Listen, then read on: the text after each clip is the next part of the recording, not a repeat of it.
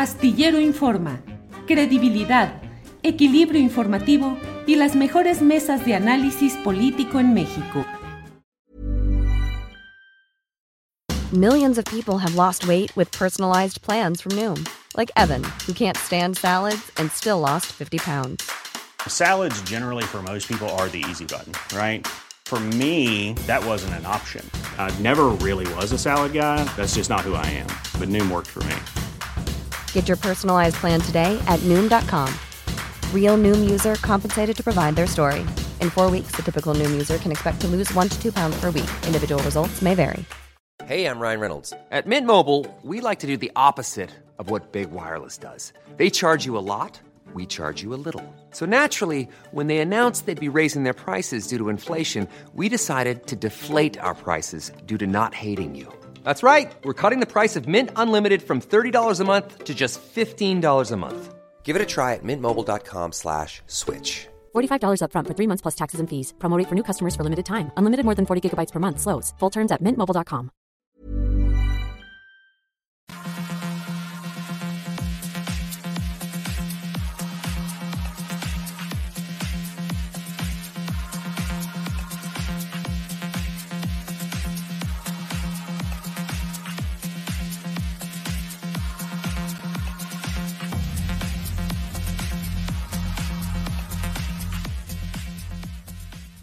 Ya estamos aquí. Muchas gracias por acompañarnos en esta emisión de Astillero Informa, la una de la tarde con un minuto. Y ya estamos con usted en esta transmisión correspondiente al miércoles 1 de marzo. Ya estamos en marzo, es el primer día del mes de marzo, del tercer mes del año. Tenemos como siempre información, análisis, debate, entrevistas, mesa de periodismo lo más importante y lo más relevante del día aquí en esta emisión de Astillero Informa. Como siempre está con nosotros mi compañera Adriana Buentello, a quien doy la bienvenida. Buenas tardes, Adriana. ¿Cómo estás, Julio? Muy buenas tardes. Saludos a todos los que ya están conectados por acá. Julio, muy caliente el día, muy. Ya salió el sol, ya está bastante rudo de, un invierno extraño. Ya estamos con una temperatura hasta en las noches, Julio, de 21 grados por acá. ¿Cómo andan por allá? Yo pensé que estabas hablando de la calentura política, del fragor político, de todo lo que está movidísimo por todos lados, pero sí climáticamente así, políticamente también, muy calientito todo. Así es, Julio. Pues también hoy el presidente puso más calor en la política porque fíjate que en la conferencia mañanera, Julio, eh, pues reiteró estas críticas al Poder Judicial, particularmente después de esta, de que un juez eh, retirara esta orden de aprehensión en contra del exgobernador de Tamaulipas, Francisco Javier Cabeza García Cabeza de Vaca y criticó pues eh, duramente sobre todo la presidencia de la Suprema Corte de la Justicia porque dice que con la llegada de Norma Piña, Norma Lucía Piña, pues en la Corte se desató una ola de resoluciones en favor de presuntos delincuentes. Julio, vamos a escuchar qué fue lo que dijo. Del Consejo de la Judicatura, que esa es su función, vigilar el recto proceder de jueces, de magistrados, de ministros. Este organismo es un florero, está de adorno porque no hay ningún señalamiento a un juez, a un magistrado. Bueno, pero antes había un poco más de atención, de vigilancia. Ahora que llegó la nueva ministra, declara en un formalismo extremo, como si fuesen omnímodos los jueces, de que son autónomos, que pueden hacer lo que quieran. Y apenas llegó la nueva presidenta y se desata una ola de eh, resoluciones a favor de presuntos delincuentes.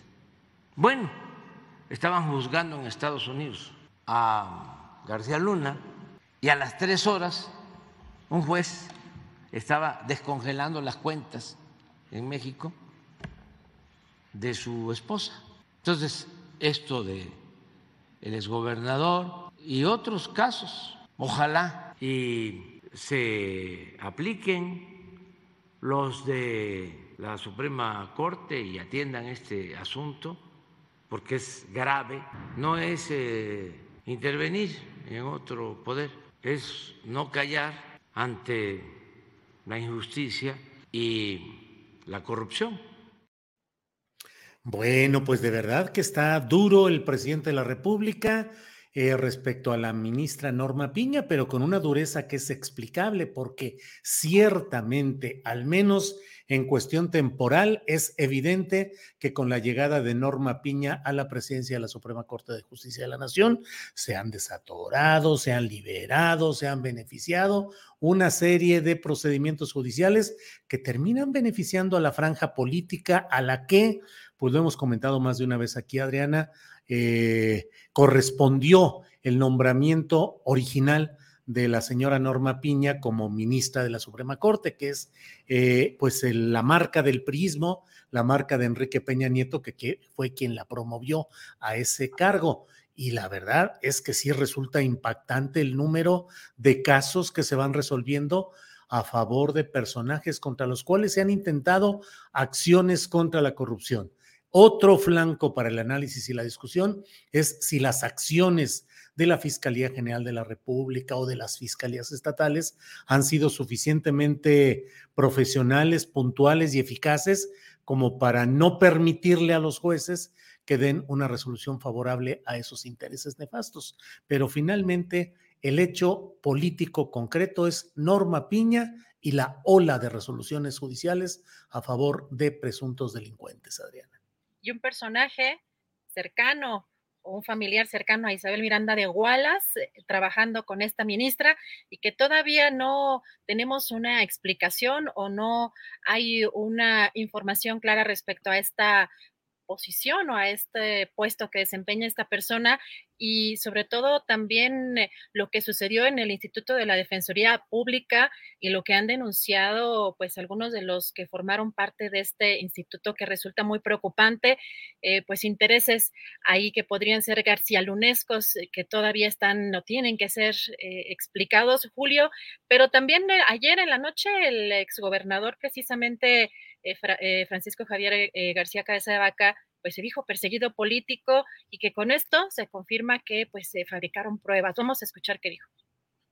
La resolución de un juez federal que me da la razón y que confirma lo que siempre les dije. Fui inculpado hace casi dos años por delitos que no cometí, que soy inocente de lo que se me acusó y que hoy la justicia me vuelve a dar la razón. No se me persiguió por violentar la ley, no. Esta burda persecución política fue por defender el pacto federal y la igualdad de oportunidades entre las entidades federativas y un trato fiscal justo. Fue también por exigir desde mi trinchera un respetar y hacer respetar nuestra Constitución y el Estado de Derecho, por impulsar energías limpias en Tamaulipas y por estar convencido de que al agachar la cabeza ante el autoritarismo, perdemos dignidad, perdemos país. Se tiene que luchar de pie y no de rodillas. Esta sentencia judicial nos demuestra, insisto, que fui víctima de una persecución política basada en pruebas falsas e invenciones que buscaban intimidarme, callarme e inclusive a presionarme a pedir licencia a mi cargo de gobernador.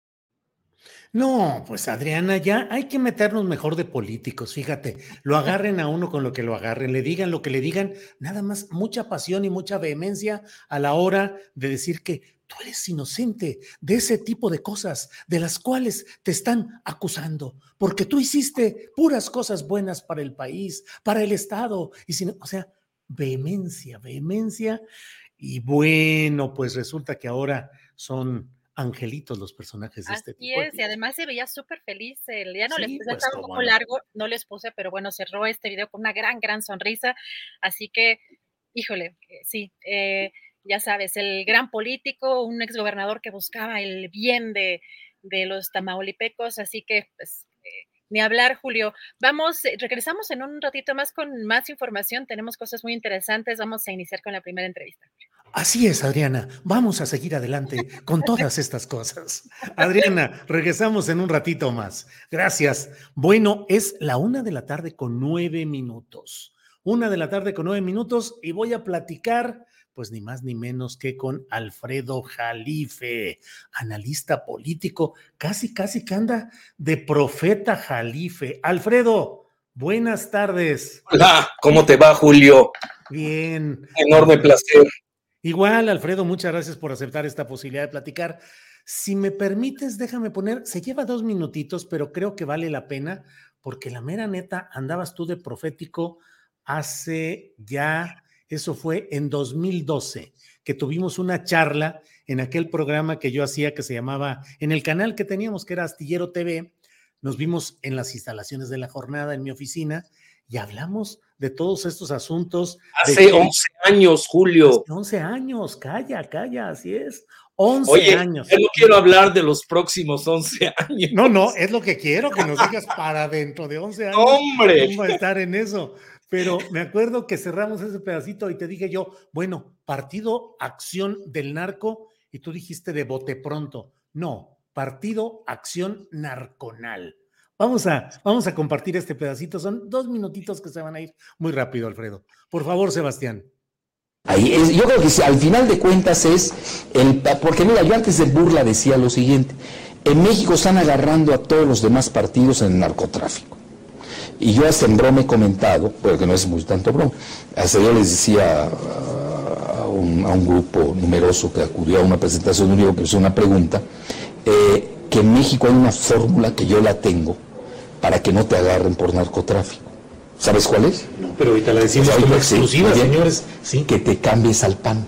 Ah, claro, claro. Es maravilloso. Si tú eh, eh, fuiste priista y te vas al PAN, ya no tienes problema, no te agarran. Pero si eres priista, eh, perredista, lo que sea, sí corres el riesgo de te vayas a la, a, a la cárcel. Exacto, o eres chapanista. Sí, ya, ya, ya, ya, no tienes problemas, ¿no? Claro. Pero ahí viene algo más importante. Esto es muy grave sin duda alguna. Yo creo que eh, no sé cómo lo van a poder diluir porque ya es AP, es una noticia internacional, ya eh, eh, ahí van a haber muchos, yo, es un naufragio yo diría del PAN incluso, términos reales, no sé cómo lo van a encubrir, pero el PAN es un partido muy fariseo, pues todo se les escurre, pero no podemos perder de vista ni deslindarlo, que quizás es el mayor partido de narcotráfico en México, está ligado al poder, sobre todo por las cantidades, no vaya a resultar que sea el PRI. Y menos las cantidades de micromenudeo, vamos a llamarles así, del PRD. Yo creo que va a resultar el PAN. Fíjate, y esa es la gran sorpresa. Pues entonces a veces es más fácil decir es el PRI o es un sector del PRD, pero ya a estos niveles el PAN, el incólume PAN, recordabas aquel avión de Conagua. Claro. Que no se habla de él. Partido de Acción del Narco. Así es, Ah, partido de acción De- de- narconal. Narconal. Alfredo, vamos a hacer un pequeño Sí. corte y regresamos con quienes ven Astillero TV. Pues eso dijiste hace 11 años. ¿Por qué andabas diciendo ese tipo de cosas hace 11 años, cuando por cierto nos veíamos igualitos casi que ahora, Alfredo Jalife? Mira, eh, ya sabes que el abordaje de los análisis pues son de, diferente del nivel que se tenga de la información. Y yo pues me he dedicado y he ido aprendiendo, eh, porque es un, eh, es un autoaprendizaje eh, en la geopolítica. Y en ese momento, esto no hay que perderlo de vista, estaba el auge de la globalización. Es decir, no se puede entender todo este aspecto de García Luna hoy.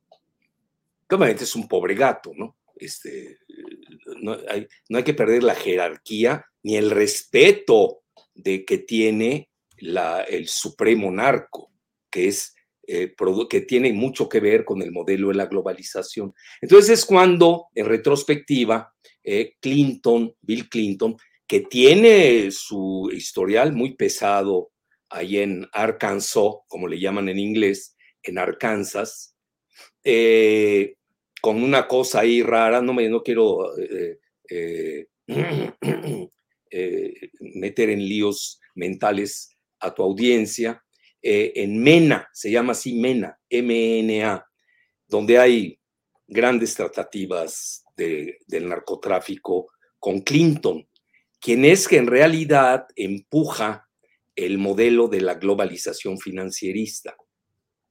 Bueno, y en ese momento, Clinton impone México, porque hay que ver muy bien los cronogramas. Yo a eso me dedico. Entonces, si tú ves, eh, sacas una línea de cómo están los presidentes en México, los que han ido sucediendo, y sacas una línea paralela de los presidentes de Estados Unidos, te das cuenta que los presidentes que llegan en México son reflejo de, del modelo financierista eh, que impera en Estados Unidos. Entonces, no es gratuito que en la época de Clinton, y ya te vas a un tercer eje eh, paralelo, o una tercera paralela, que es el modelo de la globalización financierista por antonomasia. Eh, y te das cuenta que es cuando Clinton, globalización, pues imponen a Fox. ¿Y quién es Fox? Pues un gato ahí de, quinta, eh, de Jorge Castañeda Goodman, muy vinculado a la banca Stanford que tuvieron que cerrarla, de lavado de dinero, lo digo con mucha responsabilidad, de eh, el cártel del Golfo. Yo eso lo he seguido puntualmente, pero yo lo hago, no creas que por afán de, de pegarle a esta. De repente me salen los dos de, oye, pues este parecía decente, ¿no? Bueno, pues está imbricado en todos esos juegos. Y luego este, aparece eh, nada menos que este Castañeda Goodman, pues es gato de George Soros, que se ha dedicado y lo han, hay libros extensos al respecto, que maneja, que está vinculado, vamos a dejarlo así, quiero ser muy benigno, al, a la globalización del narcotráfico. Pues no vayan a creer que el modelo en narcotráfico, por favor, se quedó aquí en México, nada más México lo hace y México son los malos y, quienes lo lavan son los buenos. Bueno, eso es para retrasados mentales, ¿no? O para quienes no se quieren informar. Entonces, así de fácil, este, Julio, eh, partí de esa base, este, eh, y ya luego me empiezo, me empiezo a compenetrar en el, en el partido este del PAN, que tú conoces, fue eh, inventado por necesidad. Se comenta, a mí un expresidente me lo dijo, no lo puedo decir, eh, no, pues si no, ya no me pasan tips. Eh, ellos mismos crearon al PAN porque era una necesidad tener a una oposición.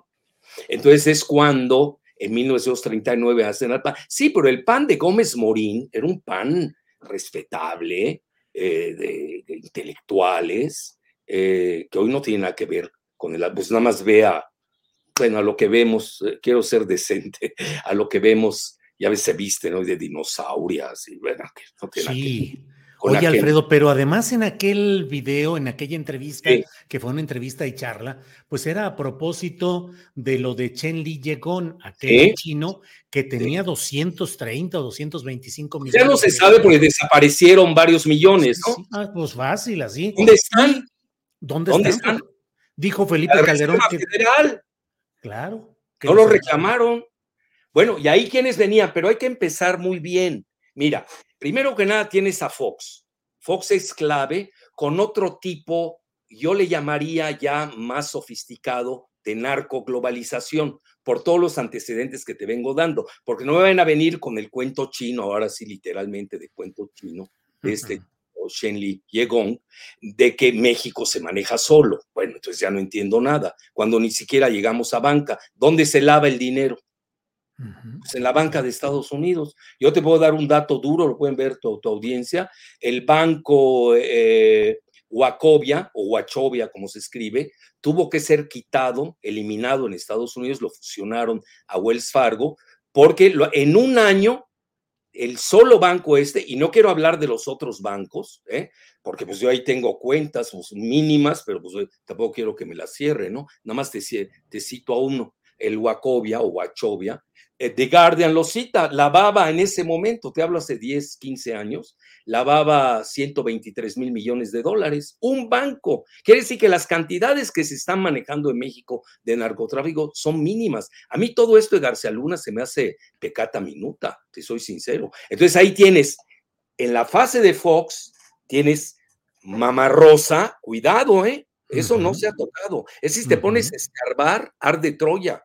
Mamá Rosa, todo lo que significaba Mamá Rosa. Ahí estaba Marta Sagún, los Viviesca, Camel Nasif. Eh, bueno, no acabaría. Bueno, luego tienes Lozano Gracia, que lo antecede, ¿te acuerdas? Ya estaban los preparativos, todo lo que significa Lozano Gracia, procurador de la República, su intimidad ampliamente conocida con eh, Margarita Zavala Gómez del Campo, su jefe de prensa, Juan Ignacio Zavala Gómez del Campo. Es decir, ahí hay una hermandad eh, eh, brutal, con todo el significado que tiene.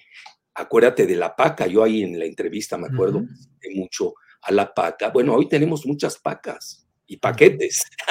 bueno, ahí tienes Lozano Gracia, viene Fox, Castañeda Goodman, luego viene Calderón con el, eh, con, eh, el otro Lozano, que además... Lozano Alarcón, Javier. Sí, sí, pero no se apellida así, no me metas a ahondar mucho. Sí, sí, sí. Puebla, porque también, no, pues ya este, eh, es peor que una bomba nuclear, lo que estaría yo diciendo. Pero aquí todos nos conocemos y, y, no quiero hablar de más, sinceramente, quiero ser muy puntual. Entonces ahí tienes que es el socio del chino, porque Lozano, este, ¿cómo se llama? Alarcón, o así se puso. Javier Lozano Alarcón, oficialmente. Ese, ese cuate, que un día está en el PRI, otro día en el PAN, papá, pa, etcétera, que era el que mantenía a, a, Calderón en la Facultad de Derecho, que era un muerto de hambre. Tú sabes que Calderón no pasó la prueba de. de ¿En la UNAM? Para entrar de Derecho, en la UNAM. Tuvo 0.5. Eh, ahí están los. Él quería estudiar en la UNAM. Fíjate que estaba bien encaminado, Calderón. Luego la globalización lo, lo echó a perder o, o, si quieres tú lo, lo encumbró, como quieras ponerlo.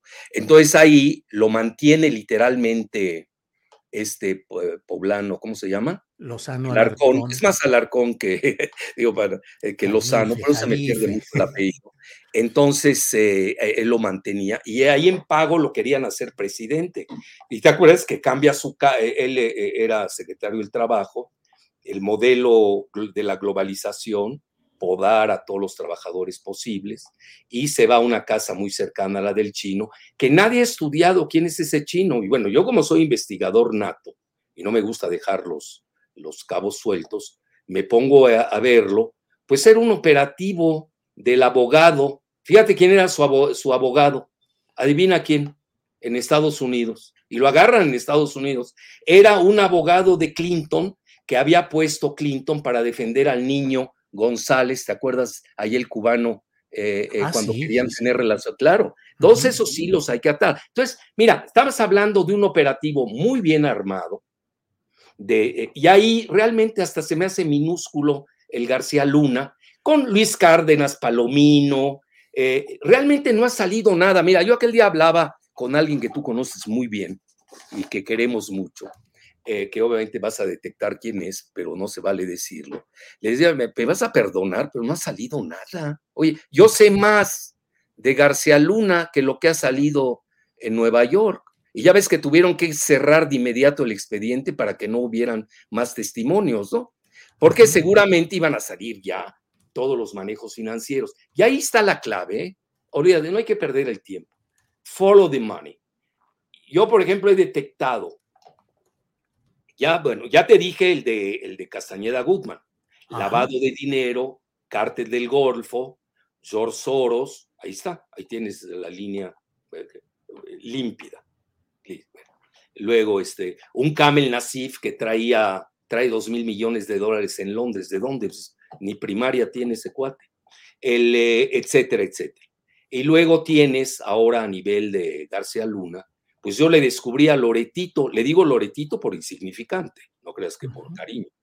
Él, eh, le descubren, aparte de su sociedad y suciedad, eh, eh, con su amo verdadero, que es Enrique Krause Kleinborg, eh, con Genaro García Luna, obviamente muy ligado, lo viste en lo de Netflix, no lo estamos diciendo nosotros, ahí sale Loretito con sus montajes. Todo esto es un organigrama que yo creo que la 4T y sus sabuesos no lo han sabido aprovechar o no me han sabido aprovechar a mí, como quieras ponerlo. No, no me estoy lanzando a ser procurador, ¿eh? que conste. Ajá. A lo que quiero llegar, no ha salido nada. Mira, nada más en las Islas Vírgenes Británicas, a no confundir con las Islas Vírgenes estadounidenses, de, de donde salió Epstein, que ya ves lo suicidaron, uh -huh. después de 13 años de un juicio.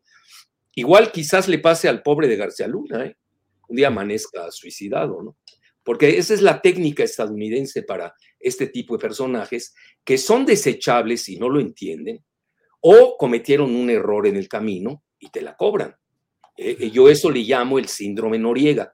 Recordarás muy bien al general Noriega en Panamá, que era agente de la CIA, no lo digo yo, ahí están los datos duros, eh, que ayudó a Estados Unidos en todo, a los Baby Bush, y luego, pues algo hizo, algún callo pisó, y lo, y lo encarcelaron, y ahí sigue la, eh, preso, humillado en, en, eh, en, Estados Unidos. Entonces, aquí tienes... El general Manuel Antonio Noriega, presidente de Panamá, pisó callos.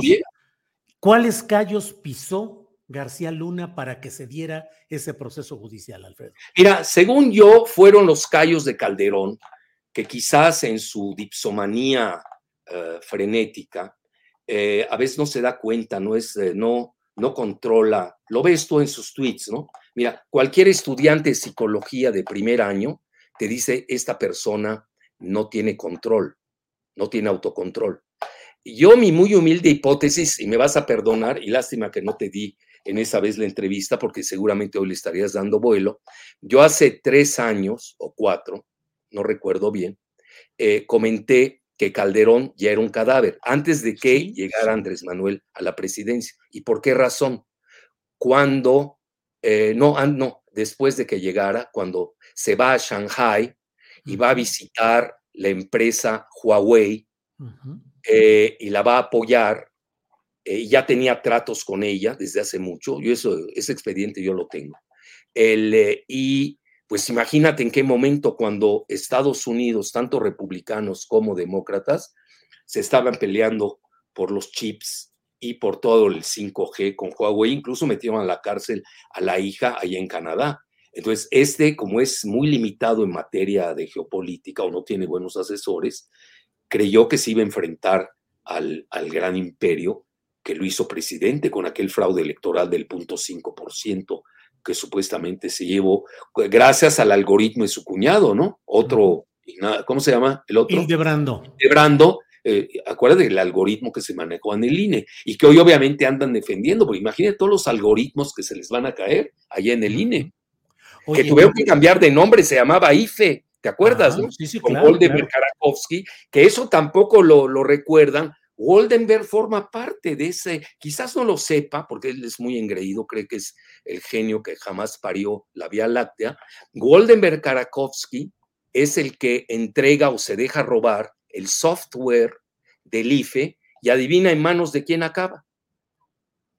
En Miami acaba en Choice Point, una empresa, lo pueden googlear, Choice Point, punto de selección, Choice Point, ligado a Jeb Bush y ligado al FBI. Pero ahí te va otra. ¿Quién es Waldenberg Karakowski? Cuñado de Chertorivsky, Isaac Chertorivsky, de Ron Bacardi, que opera desde Miami y ha sido acusado por Red Voltaire, Rezo Voltaire, y por libros muy serios de que es un colaborador de la CIA. Entonces estás hablando, me vas a perdonar, eh, Julio, estás hablando de un gran enjambre, donde estamos viendo este, creo que no estamos viendo ni la punta del iceberg. Esto tiene mayor profundidad eh, y por eso me atreví a decir que el PAN en ese momento, pues debido a las circunstancias que he señalado, pues se había vuelto el partido de acción narconal. Así que no nos vean con cuentos hoy, me van a perdonar. Mira, yo las cuentas que le he detectado a García Luna, tiene cuentas en las Islas Vírgenes Británicas, tiene cuentas en Miami, tiene cuentas en Israel y nadie está hablando de esa parte, vinculada, ojo, eh, a Enrique Krause Kleinborg, a, al Golem Margolis, ojo, eh, el Golem Margol, a Luis Cárdenas Palomino, y no quiero citar a otro porque es mi paisano y no quiero líos ahí internos, ahí lo dejamos, y más que nada conectado a Panama City, y luego nos vienen con otro cuento, que ese es para el juez Kogan, yo no me lo compro el, eh, eh, eh, en la que pues sale ahí una isla ahí frente que está a media hora de, de, Caracas. ¿Cómo se llama donde le encontraron las cuentas? Este paraíso fiscal, Barbados, ¿no? Ajá. Barbados. Oye, ¿tú sabes de qué tamaño es Barbados? No, Yo la conozco. Es minúsculo. tiene 5 kilómetros cuadrados de diferencia con Cozumel. A ver, ¿cómo te imaginas el manejo de esas cantidades estratosféricas eh? en Cozumel? Bueno, ahí me la platicas. Eso es para retrasados mentales, no para lo que hemos seguido, a quienes hemos seguido, a los paraísos fiscales. Y por eso es muy importante lo de las Islas Vírgenes Británicas. Porque hoy las Islas Vírgenes, ¿te acuerdas que en la época de Raúl Salinas de Gortari, que ya hoy, por cierto, te paso la exclusiva, no sé si la tengas, la de Raúl. No, no, y ya se fue a vivir a Palma, Palma de Mallorca. Ah, también, ya. Bueno, tú pregúntame. Los hermanos se reúnen. Yo tengo mis canales y mis antenas en España. Y muy buenas, ¿eh? Por cierto. Entonces, y ya ves, se va a hacer también español por los antecedentes, igual que Carlos Salinas de Gortari, que siendo de antecedentes farditas, pues tienen derecho a la nacionalidad española, ¿no? Pero ya ves, voy, ya medio México va a acabar en España, ¿no? Ahora vamos a reconquistar con los delincuentes de acá a la España de allá, cuando nos habían mandado con Hernán Cortés a todos los delincuentes de allá, ¿te acordarás? Bueno, entonces a lo que quiero llegar, esto de los paraísos fiscales es muy importante. En la época de Raúl Salinas, todo lo que salió, te acordarás todo lo que sacó Wall Street Journal en su momento, pues la, la, las, también hay evolución en, la, en, las, en los paraísos fiscales. En el ranking mundial venía en primer lugar las Islas Caimán.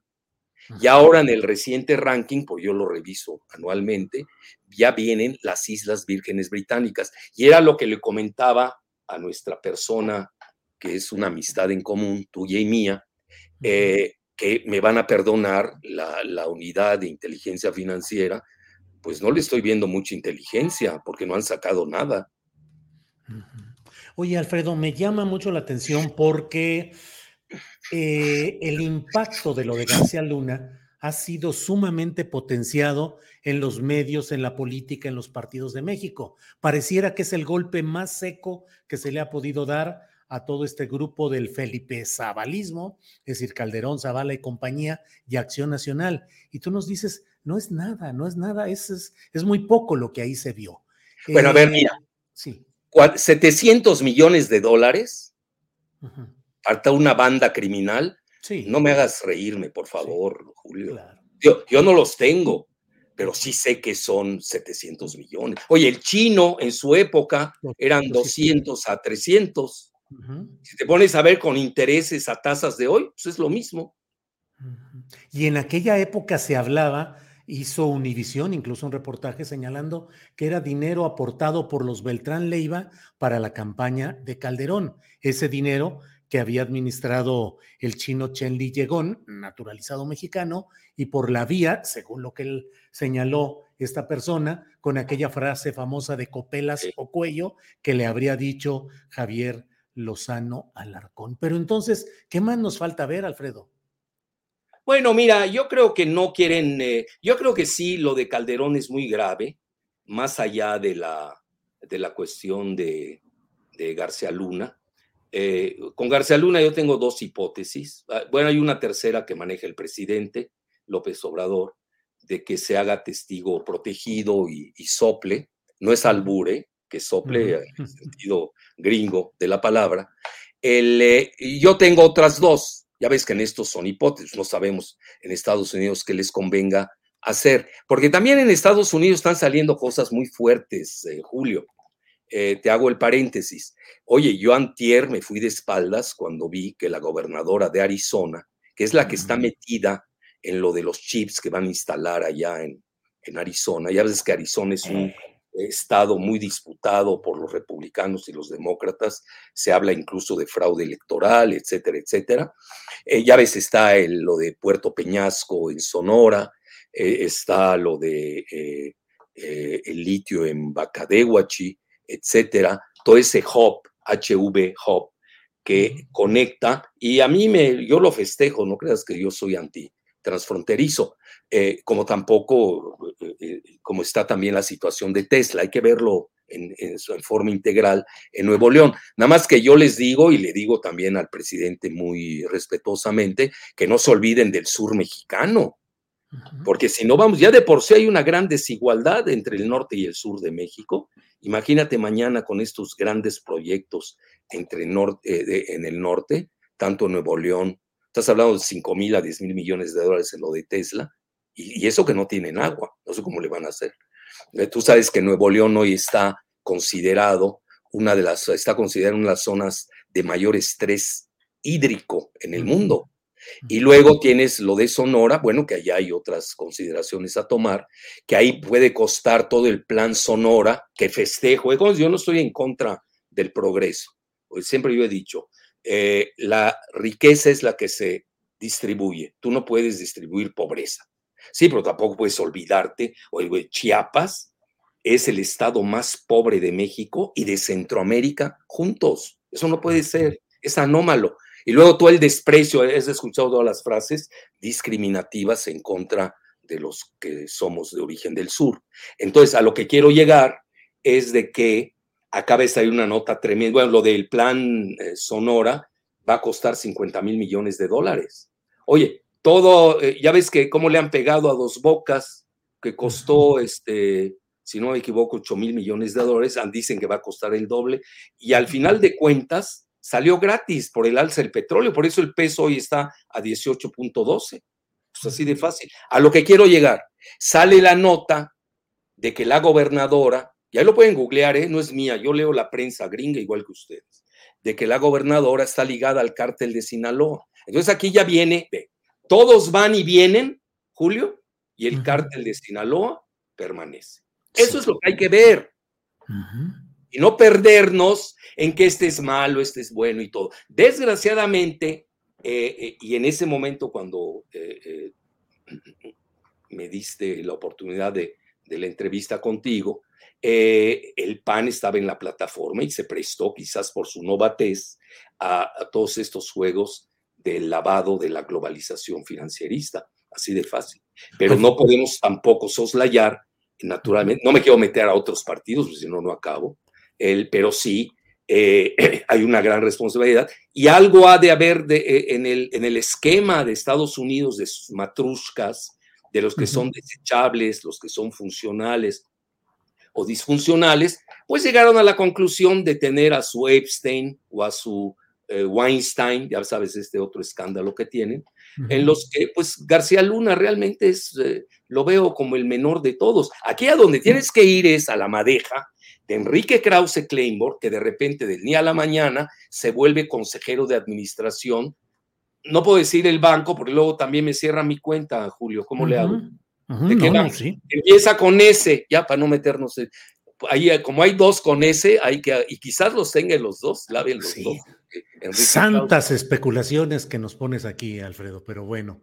Oye, Alfredo. No, no son especulaciones, perdóname. quise hacer un juego. Miembro del Consejo de Administración es dato hacer un juego de palabras con santas especulaciones. Ah, ya, ya. Santas especulaciones. Por las S, ya. Así es. S es con S, no es con H, S, S. Así es, no con H. Pero entonces tienes a Margolis, tienes toda la cuestión de Pegasus. Es decir, yo armaría, quizás esté faltando ese centro estratégico de información geopolítica en la 4T, que no la veo, los veo muy dispersos, con datos aquí y allá, allá, y no, hay que manejarlo de forma más inteligente, más integral. Y, eh, y ahí estás hablando de una madeja operativa donde los hilos te llevan a la City de Londres y a Wall Street. Si no, ya no entendí nada. Oye, Alfredo, Mamá Rosa, acuérdate, Mamá Rosa. Sí sabes qué pasó con Mamá Rosa luego, ¿no? Sí. Que quemaron la casa para que no quedara huella.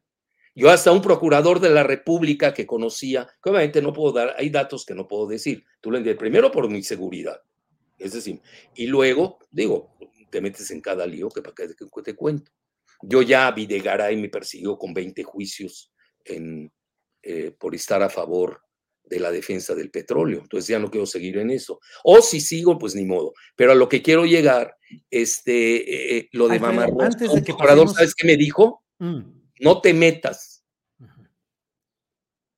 No te Así, me mandó llamar, amigo mío, por cierto, ¿eh? nada más que ya no es nombrable, ya decirme amigo, yo mi amistad llega hasta el límite de sus felonías, yo no puedo ir más allá.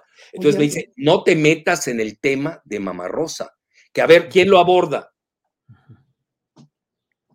Es decir, lo que quiero decir, Julio, hay una circularidad que va más allá del lavado del cártel de Sinaloa como que se ha reducido el problema del narcotráfico a escala global, que la ONU lo ha demostrado, es 30% del Producto Interno Bruto del mundo, no estás jugando.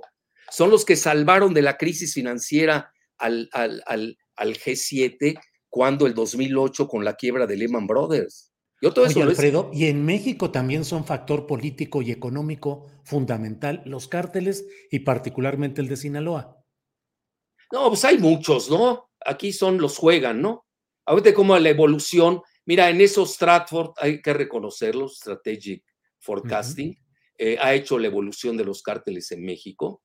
Eh, es evidente de dónde nacieron, eh, quiénes los pertrecha, quiénes los entrenan. Pues tú no vas, ve, a los Zetas, ve el historial de los Zetas, de dónde vienen. Oye, Alfredo, ¿y se tiene que negociar con los cárteles? ¿En México? Mira, yo tengo una hipótesis eh, geopolítica que puede ser que se estremezcan mucho.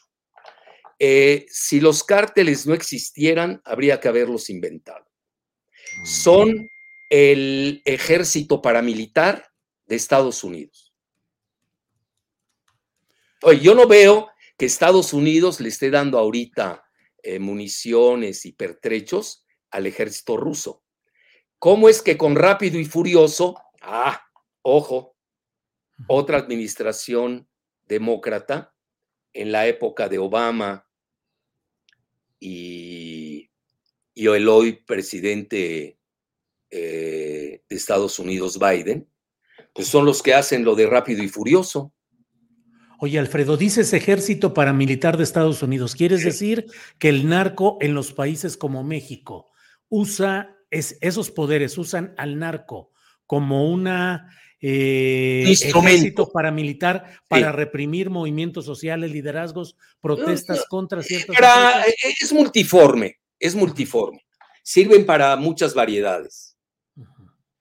Ahora, México podría sostenerse en materia económica como nación viable sin el flujo de dinero del narcotráfico. Sí, pero obviamente con carencias.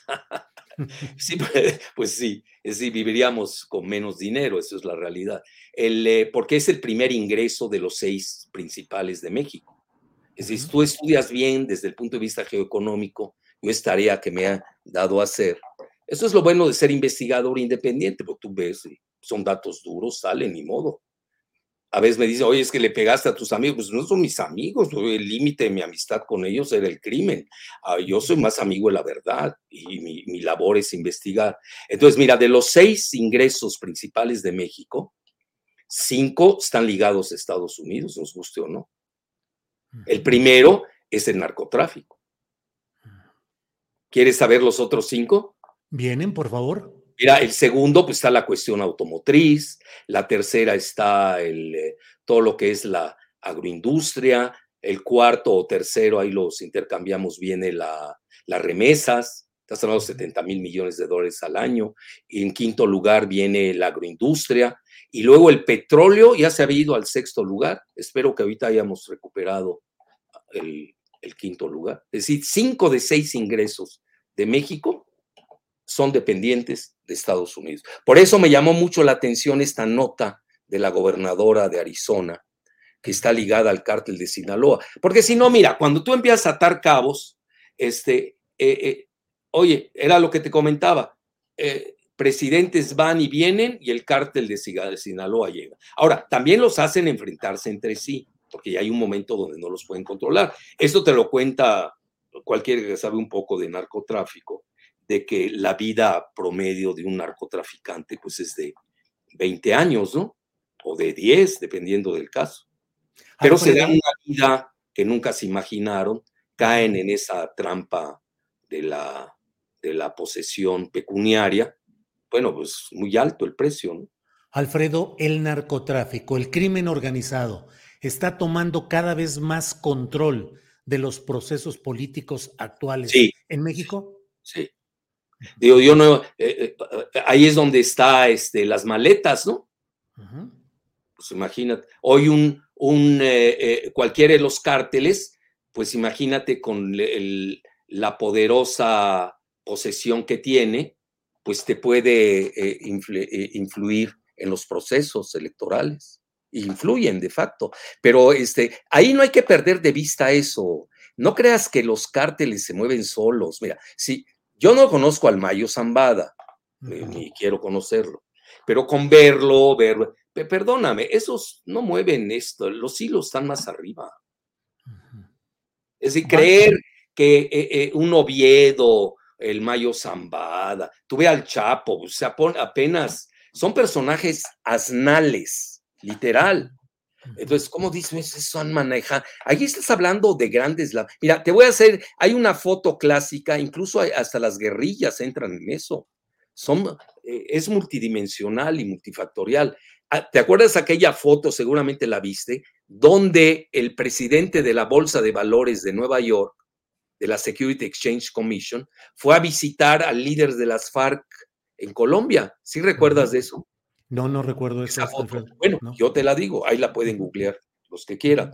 Lo fue a visitar a la selva. Oye, yo un presidente de una bolsa de valores en Nueva York, no me voy a la selva ahí de Colombia a ver a los de la FARC. Bueno, porque ahí, imagínate el dinero, cómo lo movían.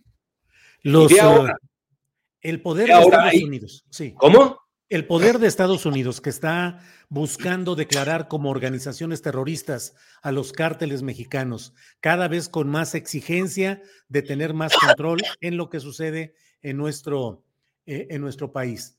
Porque eh, mira, ya, se, ya les rebasó el problema. Ahora ya entramos una fase. de que esto es evolutivo, Julio. Es decir, hoy el problema de Estados Unidos se llama el fentanilo. Está acabando con sus jóvenes Incluso muchos en Estados Unidos acusan a una superpotencia de estar ya detrás del juego del fentanilo. No lo sé, no tengo datos, yo nada más leo, lo, tengo ahí de lado y luego eh, los analizo en su coyuntura idónea.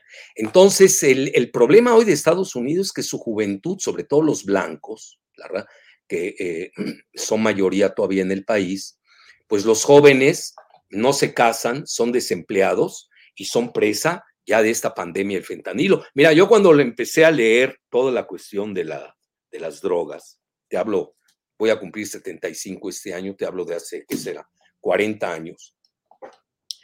Tú recordarás, los afroestadounidenses eran los, eh, los más proclives a la drogadicción.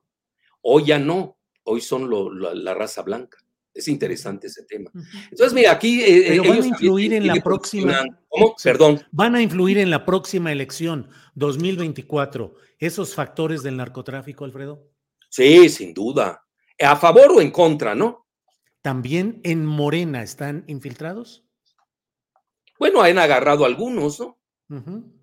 Digo, no lo digo yo, hay algunos que han estado ¿Qué opinas de la política del presidente? Por ejemplo, en Morena, lo, con todo mi respeto, yo soy cofundador de Morena, este, eh, pues hay un expresidente de Morena que ligada al golem Margolis.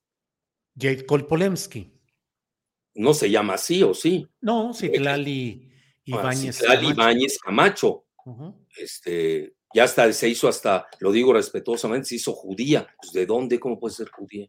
No, para que veas, ahí hay lazos muy poderosos, eh, cuidado. Mira, eh, ¿qué te parece si lo de Morena lo dejamos para después del 24?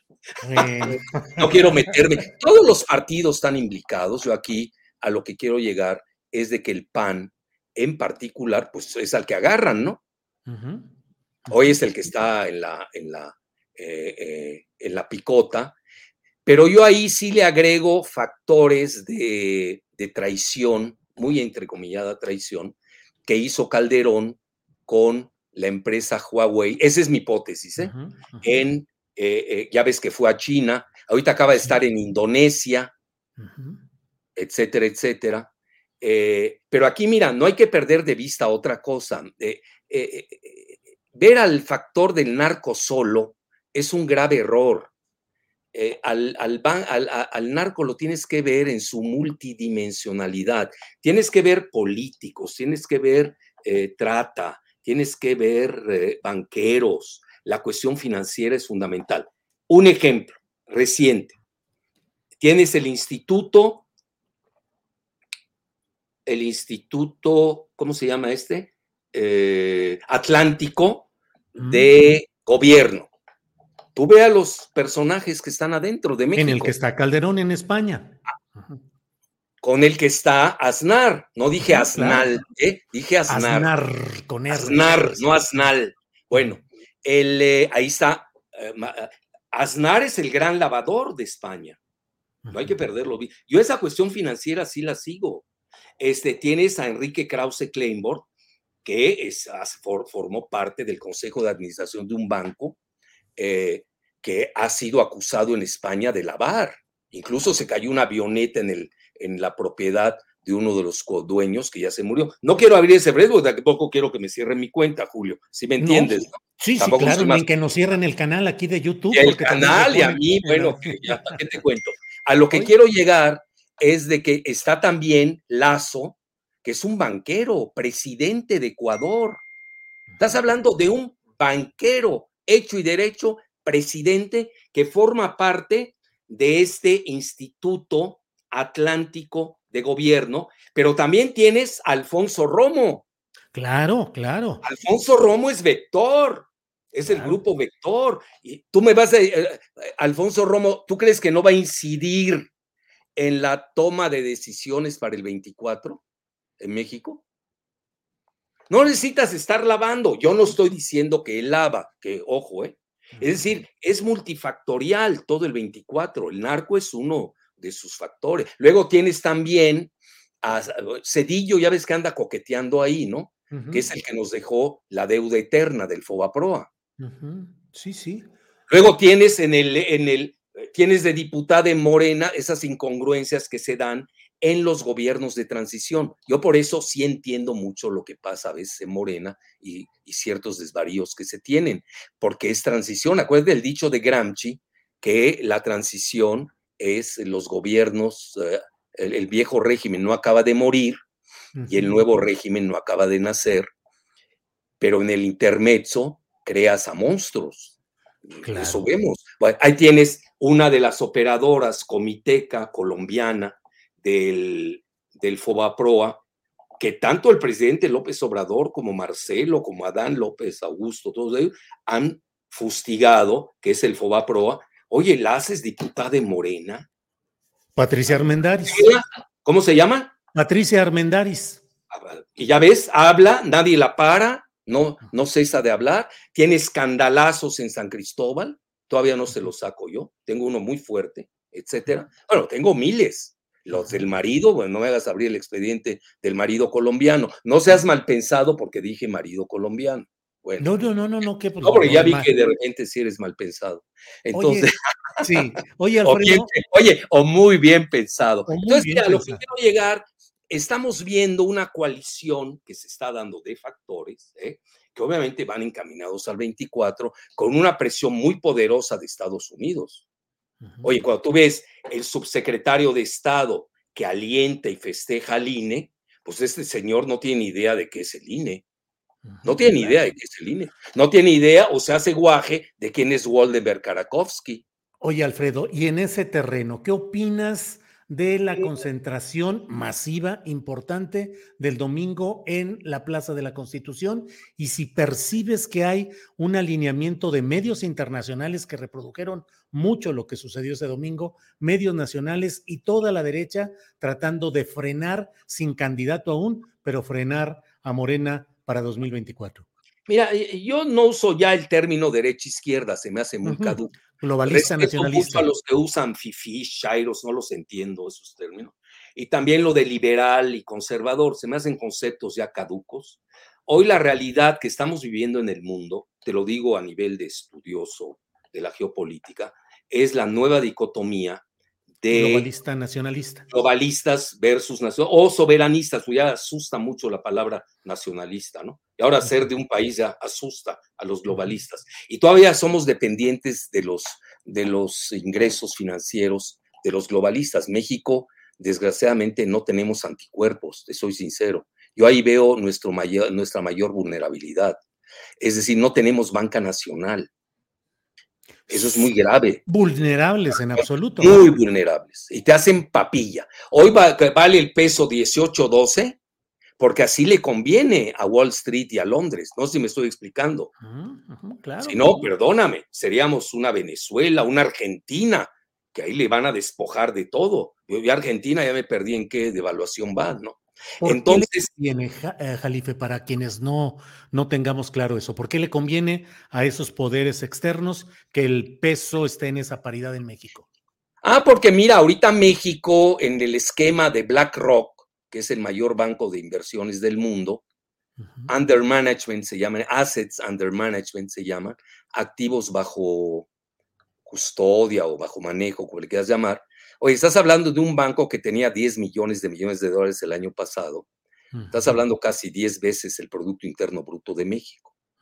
Eh, y sacó en su boletín muy, eh, nosotros incluso en posgrado lo estudiamos a fondo, el eh, de que debido a la desglobalización, porque ya se acabó la globalización, por eso se van a caer todas esas piezas oxidadas del modelo de la globalización financierista y su lavado, en México, yo así lo veo, le doy otra traducción más estructural y menos personal.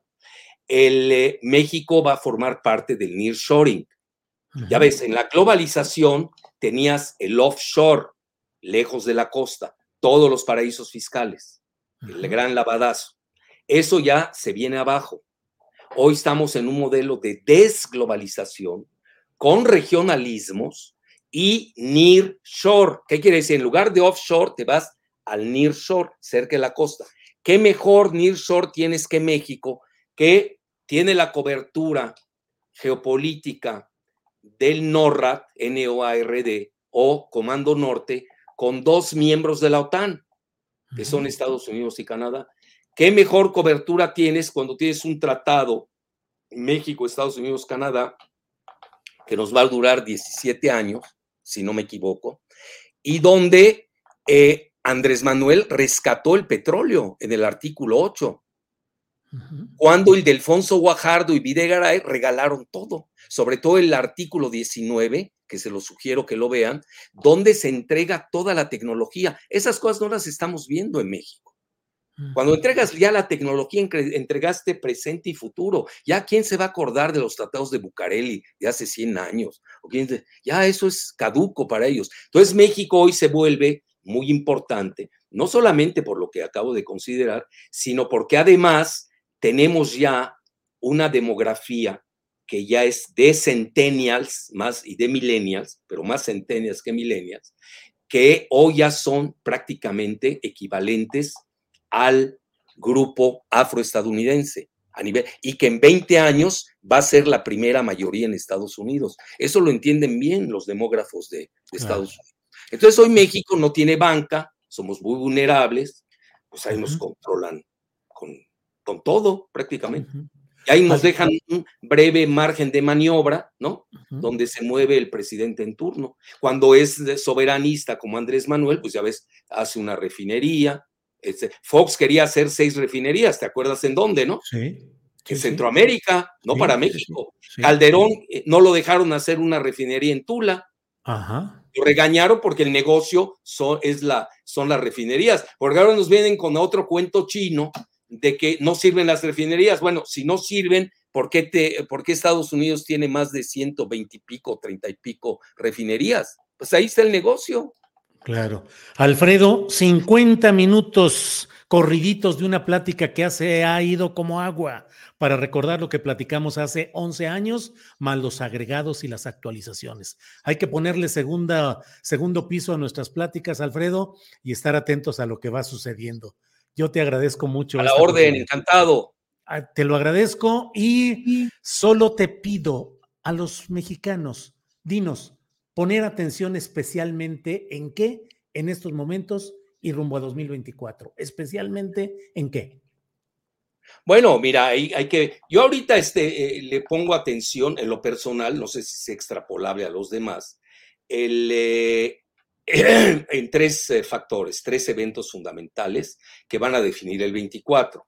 Obviamente con la convergencia de los otros factores de los que hablamos. Primero, el, no hay que soslayar la marcha de la OTAN. Fíjate cómo le puse, la marcha de la OTAN del domingo ¿Por qué de la ¿eh? OTAN? de la OTAN. Hoy fue organizada por Estados Unidos. O sea, bajo el influjo ucraniano. Sí, modelo ucraniano. Ándale. Bueno, es una hipótesis. Si quieres, un día la hablamos. Es el Bolsonarismo modelo ucraniano para. Latinoamérica de Victoria Nuland. Bueno, pues a eso me dedico, Julio. A veces veo Ándale. cosas que los demás, o que los otros no quieren ver o que no ven, no lo sé. A lo que quiero llegar, primero tienes el 18 de marzo. Ah, no, eh, concluyo con la marcha. Yo, es- yo favorezco el pluralismo, siempre lo he hecho, toda mi vida lo he hecho. Siempre ataqué al INE y al IFE antes de que fuera yo cofundador de Morena, así que no hay nada nuevo. ¿eh? Eh. Se les olvida que Lorenzo, ¿cómo se llama Córdoba? Lorencito, ¿eh? Córdoba Eh, Vianelo. eh, Vianello, ¿eh? este, pues fue, acuérdense que los consejeros los, los coloca el, la mayoría en el Congreso, en, la- en el Senado, claro. y él fue candidato de, de Peña Nieto. Ujú. A veces se les olvida, digo, aquellos que hoy lo quieren ver como gran demócrata. Bueno, si creen que Peña Nieto es demócrata, pues que se relija, no hay problema. Eso, mira, todo eso es discutible, pero que no crean engañar a la población. Yo primero lo que le digo a la población, escuchen tesis y antítesis y hagan su síntesis. Eso es lo primero que yo diría. Ahora, en relación a los tres eventos que yo veo de aquí al 24, uno es el 18 de marzo. Es decir, vamos a ver ahí el músculo del presidente bajo el emblema del- de la soberanía energética. Ya, ya ves que ya entró hasta en juego lo del litio. Sí, ese es eh, un. que ahí, por cierto, me valió una crítica donde no me dieron derecho de réplica. Usted ahí tiene derecho de réplica aquí Ya quedamos que y luego. No, pero ahorita no vale la pena. Ahorita no vale la pena. Pero eh, ahí está pendiente, ¿no? Lo dejamos pendiente. Cuando por favor. lo del litio, eh, que ya ves, el presidente está manejando el término de nacionalización, que hay que eh, definirlo muy bien. Eh, luego está lo del petróleo, ese es el 18 de marzo. Ahí el presidente va a mostrar su musculatura. Luego, dos, el primer domingo de junio, que tú eso lo has manejado muy bien en tus columnas, el, eh, donde viene la elección de Coahuila, que por desgracia la 4T está dividida, o se dividió exprofeso, no lo sé. Entonces son tus teorías. Conste que te leo, ¿eh? Yo Eh, ahí, no, a quién leer y a quién nos citar. Bueno, y luego, este, y viene Domex, que es la joya de la corona, porque es el estado con el- la mayor densidad electoral del país. Esos son los dos. Y los tres, la segunda quincena de junio, la elección de la corcholata. Yo creo que en junio podemos ver muy bien cómo va el país. Y si quieres, nos vemos como siempre, que me ha dado muy buena suerte en julio próximo. Sale. Órale, Alfredo, gracias. Gracias. Estaremos atentos en junio, que será corcholata o corcholato, Alfredo. Ready to pop the question? The jewelers at BlueNile.com have got sparkle down to a science with beautiful lab grown diamonds worthy of your most brilliant moments. Their lab grown diamonds are independently graded and guaranteed identical to natural diamonds, and they're ready to ship to your door. Go to BlueNile.com and use promo code LISTEN to get $50 off your purchase of $500 or more. That's code LISTEN at BlueNile.com for $50 off. BlueNile.com code LISTEN. Hiring for your small business? If you're not looking for professionals on LinkedIn, you're looking in the wrong place. That's like looking for your car keys in a fish tank. LinkedIn helps you hire professionals you can't find anywhere else, even those who aren't actively searching for a new job but might be open to the perfect role. In a given month, over 70% of LinkedIn users don't even visit other leading job sites. So start looking in the right place. With LinkedIn, you can hire professionals like a professional. Post your free job on linkedin.com slash people today. No, no, sé cómo se está definiendo, cómo lo están binariamente, cómo lo están definiendo. Pues bueno, dicen. No, quiero abrir ese, no quiero abrir ese frente. ¿eh? bueno. Sí, porque si es binario, está bien dicho, corcholata. O corcholate. Corcholate. Corcholate, y no nos metemos en problemas. Bueno, órale, Alfredo, muchas gracias y volvemos Encantado, pronto. Un abrazo. Hasta luego, gracias. Hasta luego. Bien, pues esta ha sido la plática con Alfredo Jalife, analista político, experto en muchos temas, hablando con toda claridad y con toda eh, pues, puntualidad de todos estos asuntos interesantes. Son las dos de la tarde con tres minutos. Vamos a un pequeñito corte comercial de segundos y regresamos a la mesa de periodismo que ya está lista.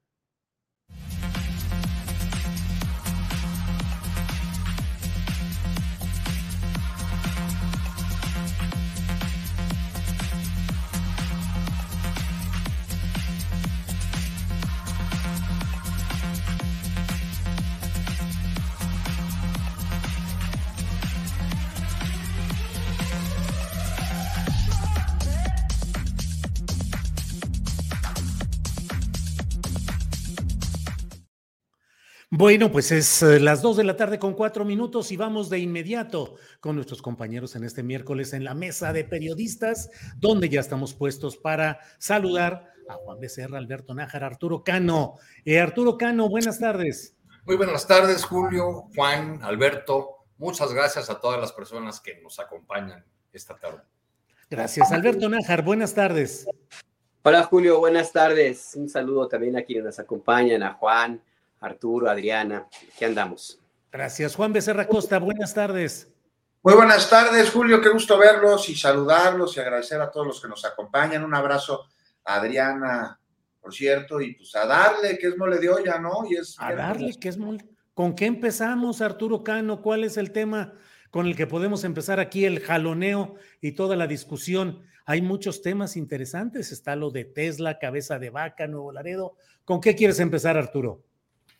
Pues eh, el, sabor de boca que me deja a mí este asunto de la inversión multimillonaria de, del, eh, de Tesla, del, señor Musk, es, me, hace recordar una, gira que me eché en los años, eh, a mediados de los 90 en la frontera norte, pues viendo cómo, cómo funcionaban estas ciudades de la de la maquila en, toda la, frontera. Entonces anduve desde Tijuana hasta, hasta Matamoros.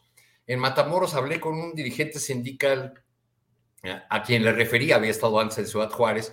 Le dije, oiga, allá en Ciudad Juárez los dirigentes empresariales de, la, de las maquiladoras dicen que le van a levantar un monumento a Agapito González, que era el Fidel Velázquez de... Sí, el líder setemista histórico allá porque gracias a Gapito González, las maquilas eh, vienen y se instalan en, Ciudad Juárez y no en, y no en Tamaulipas. La, realidad, entre paréntesis, quiero decir, es que en, aquel tiempo, al menos, en Tamaulipas se instalaban eh, maquiladoras que requerían un mayor grado de especialización y para las empresas tener sindicatos era una, era una garantía de evitar la rotación de personal, que es muy común en las, en las maquiladoras.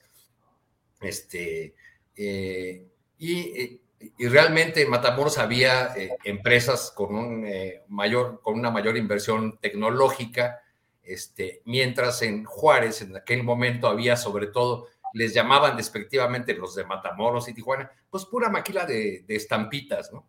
Y este líder sindical setemista de, de, Tamaulipas, de Matamoros, me decía, claro, hay una competencia entre las ciudades de la frontera a ver quién atrae más maquilas. Eh, se les ofrecen terrenos gratis, las, eh, las naves ya construidas, exención de impuestos, servicios baratos, eh, etcétera, etcétera. Y es más, los de Juárez les dicen a las, a las empresas eh, que se quieren instalar ahí, aquí no hay problema, aquí le puedes dar hasta latigazos a los trabajadores y no pasa nada. Toda esta, esta anécdota va porque me, pareció muy curioso que se, que se armara esta eh, suerte de, de oferta de los gobernadores saliendo así, pues en Michoacán sería bueno y en Tlaxcala y aquí y allá, este, en torno a todo esta, esta, este debate y luego que cuando ya se hace el anuncio de que hubo un acuerdo y los términos en los, en los que se dio, hay una suerte de, de celebración eh, nacional, de orgullo, aunque pues en realidad de lo que se trata es de que estamos haciendo muchos años después lo mismo que se comenzó a hacer a mediados de los años 60 en la frontera norte. Ahora le dicen Near Shore, ¿no? Antes se llamaba industria maquiladora de exportación, pero es lo mismo. Entonces la, pregunta o la duda que a mí me queda, pues estamos condenados a, ser, a seguir siendo maquilatitlán. Híjole, pues sí, Arturo. Eh, Alberto Nájar, ¿qué opinas de esta situación de Tesla en la cual, pues efectivamente parece que hay una fiesta nacional, se está celebrando? Hubo un momento en el cual los opositores al presidente López Obrador decían, otra vez va a echar a perder aquí todo, se van a ir las inversiones, esto daña al país, es terrible. Lo publicó, si no me equivoco, el propio Darío Celis como una, un adelanto de que ya se había cancelado. Y luego eh, se queda finalmente la planta en Monterrey, donde el presidente había dicho que no se quedaría, Monterrey, donde hay una crisis del agua, una crisis hídrica sabida, pero pues yo estoy a lo mejor, Arturo, a lo mejor es que traemos un chip muy a la antigüita, pero sigo pensando, bueno, maquilar, este, ¿qué estamos dando a cambio de qué? ¿Cuáles van a ser las concesiones? ¿Tiene un historial Tesla como para enorgullecernos, es el que fue acusado incluso en México. ¿Qué, han dejado las, las maquiladoras, Julio? ¿Qué han este, dejado? Recuerdo que a mediados de los 90 manejaban la cifra de que de los componentes que utilizaban las maquilas, al menos en Ciudad Juárez, solo 2% era nacional. No creo que eso haya cambiado mucho. ¿eh? Vamos a ver, pero no creo que haya un cambio. Alberto, ¿qué opinas sobre este tema?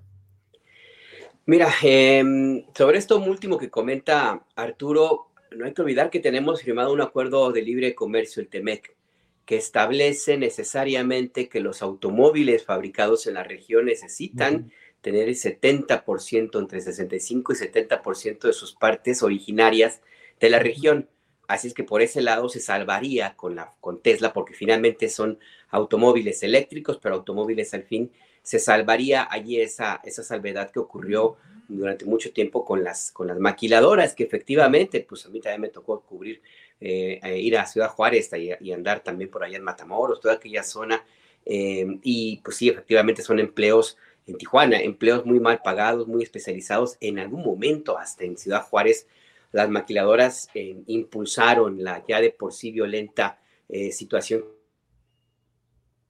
que vivían las mujeres, cuando se empezó a contratar a más mujeres que a, hombres y por lo tanto pues ahí se aceleró, aceleró la violencia de género y fue una de las explicaciones que en su momento se dieron a los famosos feminicidios seriales que hubo en Ciudad Juárez. Pero más allá de eso, pues yo creo que eh, estamos en una circunstancia diferente.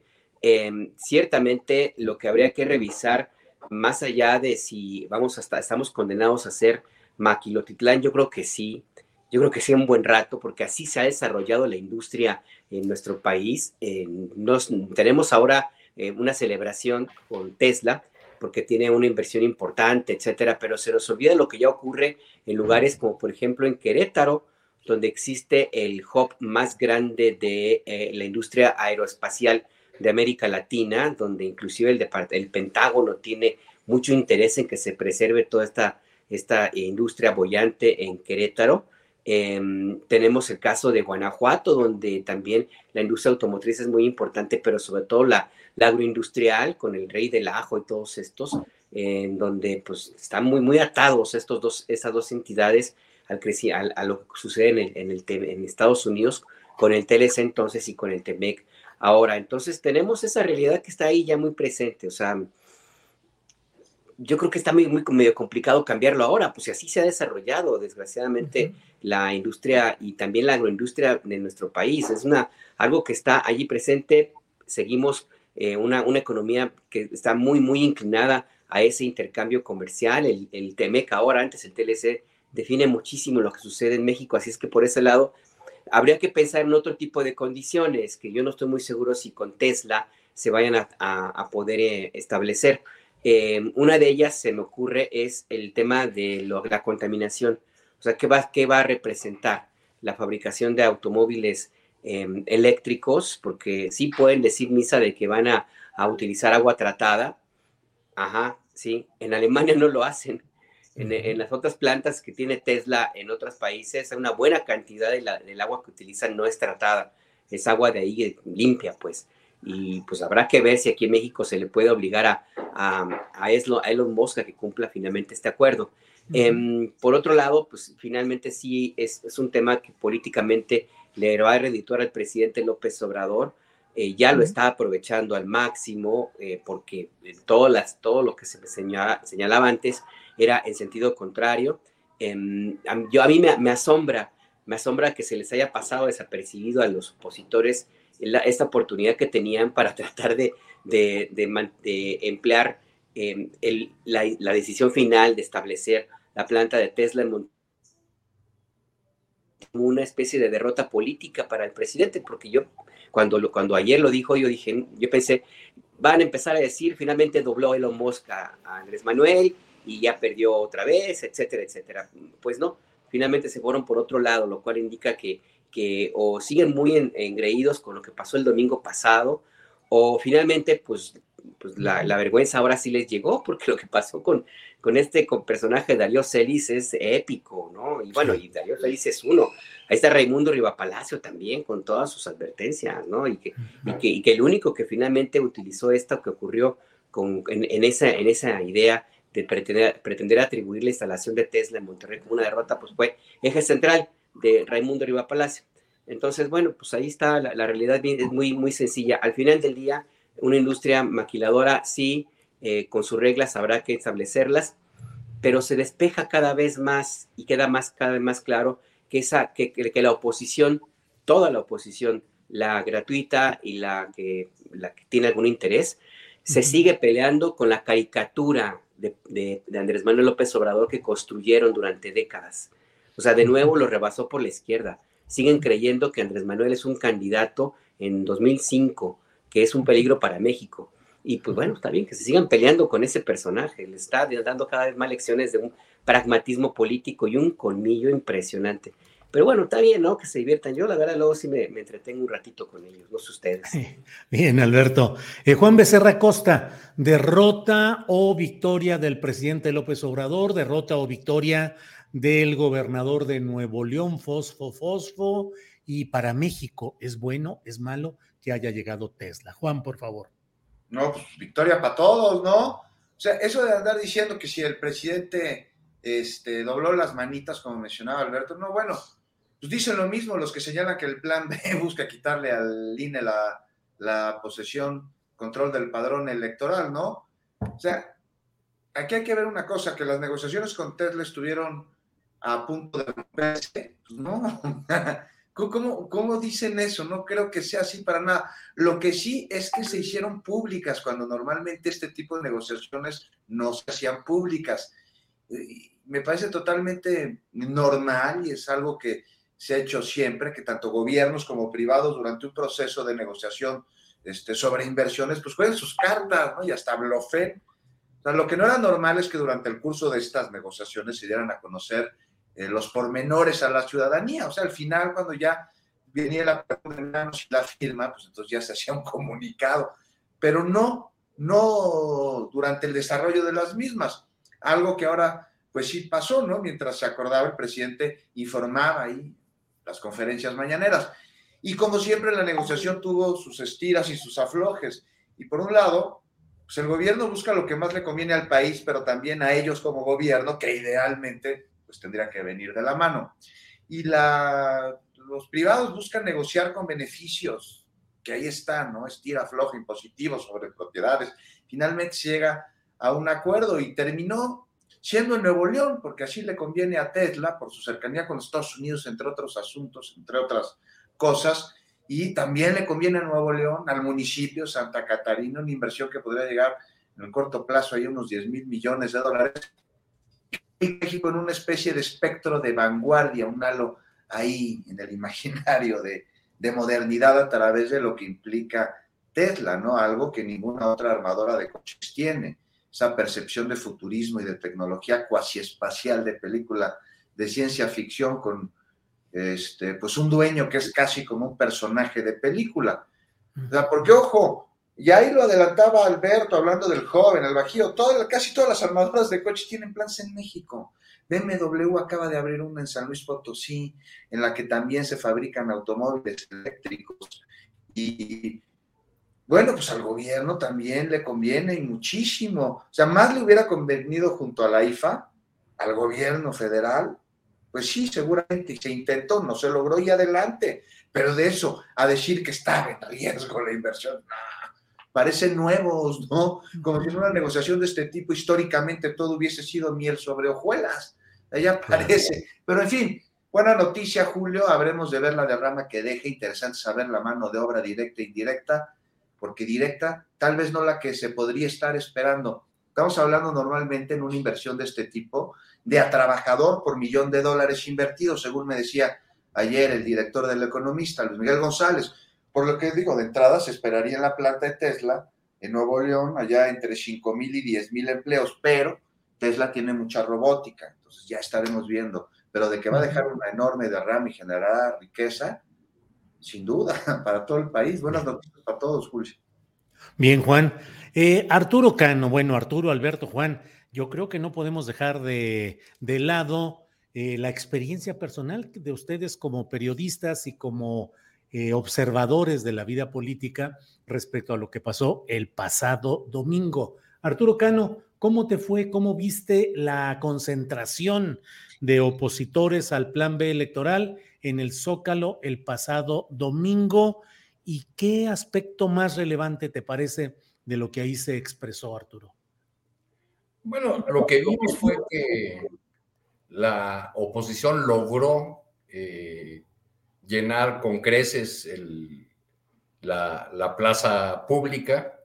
Eh, de esta manera eh, entró a disputarle un espacio simbólico al, obradorismo.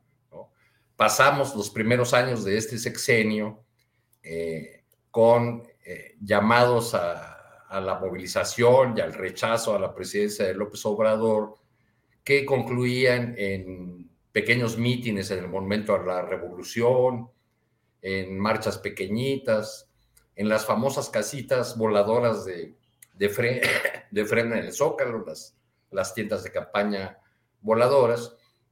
La, a partir de la marcha de, de hace unos meses y luego con esta concentración, pues surge eh, eh, esta, esta, disputa, o sea, se aparece en el escenario esta disputa del, espacio simbólico que, eh, en la que asisten multiplicados sectores de la clase media que han rechazado a, López Obrador desde que fue candidato. Digamos, estos que podríamos ubicar en, la clase media acomodada, la blanquitud, eh, los, los de frena, pero multiplicados, digamos. Pero para mí el fenómeno más interesante fue que eh, observé sectores populares y personas venidas de otras eh, zonas de las, perdón, de la, de la ciudad o de los municipios del Estado de México aledaños, este, pues que que acudieron al, llamado porque tienen diversos agravios y diversos eh, reclamos eh, y desacuerdos con el gobierno de, Andrés Manuel. la bandera unificadora fue el, lo del INE, ¿no? Y entonces todos vestidos de rosa y las, las demandas lanzadas desde los eh, organizadores, pero cada quien llevaba eh, su propio agravio, su propia demanda. Yo pude platicar ahí con muchas, muchas personas que traían broncas con el tema de la economía, con la cuestión del, del ejército, con eh, desacuerdos diversos, ¿no? Y, y, como lo escribí en la crónica que se publicó en la jornada, al final el grito unificador, eh, dicho cuando concluyó el, el meeting después del, del himno nacional, este, fue el grito de fuera López, o sea, el grito de rechazo al, presidente de la República. Creo que es un, llamado de, atención para, ah, para la 4T, que, que no basta con, con, tratar de ridiculizar nuevamente a, la, la oposición. Ahora se han centrado los argumentos fundamentales en que mucha gente eh, que acudió está desinformada, no conoce a detalle eh, la propuesta de, conocida como Plan B de reforma electoral. Creo que ese tema de la desinformación es general. O sea, si uno eh, acudiera a una marcha de Morena e hiciera preguntas de detalle sobre tal o cual iniciativa del presidente, pues tampoco tendríamos muchas respuestas que, son respuestas generalmente de especialistas o de legisladores, ¿no? Eso sin contar que el, asunto de la desinformación por los medios que tenemos eh, y, por el modelo de comunicación, por así llamarlo, que tenemos, pues es algo, es algo general. Entonces, eh, me parece que no va por ahí que, que, este, que la parte, digamos, que no está resuelta o de todo claro, es cómo se combina este movimiento que, eh, que, es una suerte de termómetro de descontento de un sector de la sociedad con el, con el gobierno de la 4T, con la presencia de liderazgos arcaicos, con, o sea, una movilización a favor de la democracia electoral y de defensa del voto, en la que participan personajes durante toda su trayectoria política eh, vivieron de hacer fraudes electorales, pues es algo contradictorio en sí mismo, ¿no? Claro. que, el Vester salga a poner el dedito y decir, este, yo defiendo mi voto, cuando fue la operadora principal o una de las operadoras principales del llamado fraude patriótico en 1986, que impidió la llegada de Francisco Barrio al gobierno de Chihuahua, pues es eh, triste y es de risa loca al mismo tiempo. Claro. Creo que no se pueden deshacer de esos liderazgos porque de alguna manera eh, esos liderazgos son los que aceitan las, movilizaciones. Bien, Arturo. Eh, Alberto Nájar, ¿qué destacas? ¿Qué te pareció relevante? ¿Es un llamado de atención a Morena y a la 4T o no se ven visos de que esa inconformidad en la Plaza de la Constitución tenga una vertebración política y electoral para 2024, Alberto? Mira, es una llamada de atención para Claudia Sheinbaum, porque una muy buena parte de los que llegaron a, concentrarse pues ahí en el Zócalo provenían de Ciudad de México. Sí, trajeron acarreados, por supuesto, em, muchísimos fueron obligados, pero otros no. Otros están convencidos de lo que estuvieron diciendo con toda la desinformación. Eh, sí, está, eh, me parece que allí el tema es importante porque yo no sé si realmente los operadores políticos de Claudia Sheinbaum se dan cuenta de que si hay una inconformidad importante en la Ciudad de México, que, la, que no la han podido aprovechar públicamente, eso sí, porque pues, son bastante rupestres, para ponerlo de alguna manera, los líderes de la oposición que, que tenemos en Ciudad de México, pues nada más ver a, a Sandra Cuevas o a Lía Limón, para, con eso tenemos, ¿no? Pero eso no significa que no exista un enojo de la clase media con lo, que ha implicado la 4T. También hay enojo, y eso también ni modo es muy claro, con una parte de la, de la gente que trabaja en la burocracia, a quienes les han quitado algunos privilegios o han sido pues víctimas, así se dicen, de la eh, pobreza franciscana. Eh, y viven en Ciudad de México. Entonces ahí me parece que es una llamada de atención para Claudia Sheinbaum, porque, pues, porque sí es, es, fueron muchos los que vinieron de aquí de, de Ciudad de México. Tienen capacidad de, em, de convertirse este, este movimiento que en mucho solamente les pide odio, clasismo, racismo y violencia verbal, pues hasta ahora no. Eh, porque todo, eh, porque cualquier movimiento de esta naturaleza necesita un líder, y no hubo, no, yo no, yo no vi, no veo hasta el momento a, una figura que pudiera decir que alrededor de esa, de esa figura se pueda construir algo que una a todos estos que estuvieron el, el, domingo y otros que no salieron a, a, las calles, pero que no están muy contentos. Y yo lo vi claramente en las columnas que parecían de nuevo como nado sincronizado. Em, parece ser que ahora sí está funcionando bien la inversión de Grupo Monterrey, porque yo vi ahí a varios en el mismo tono, eh, Loret de Mola, Raimundo, eh, otros más por ahí, que decían lo mismo, ¿no? creo que también Pascal, no, no, no recuerdo, pero decían lo mismo. Esta es una inconformidad grande y la oposición, pues no, ¿dónde está?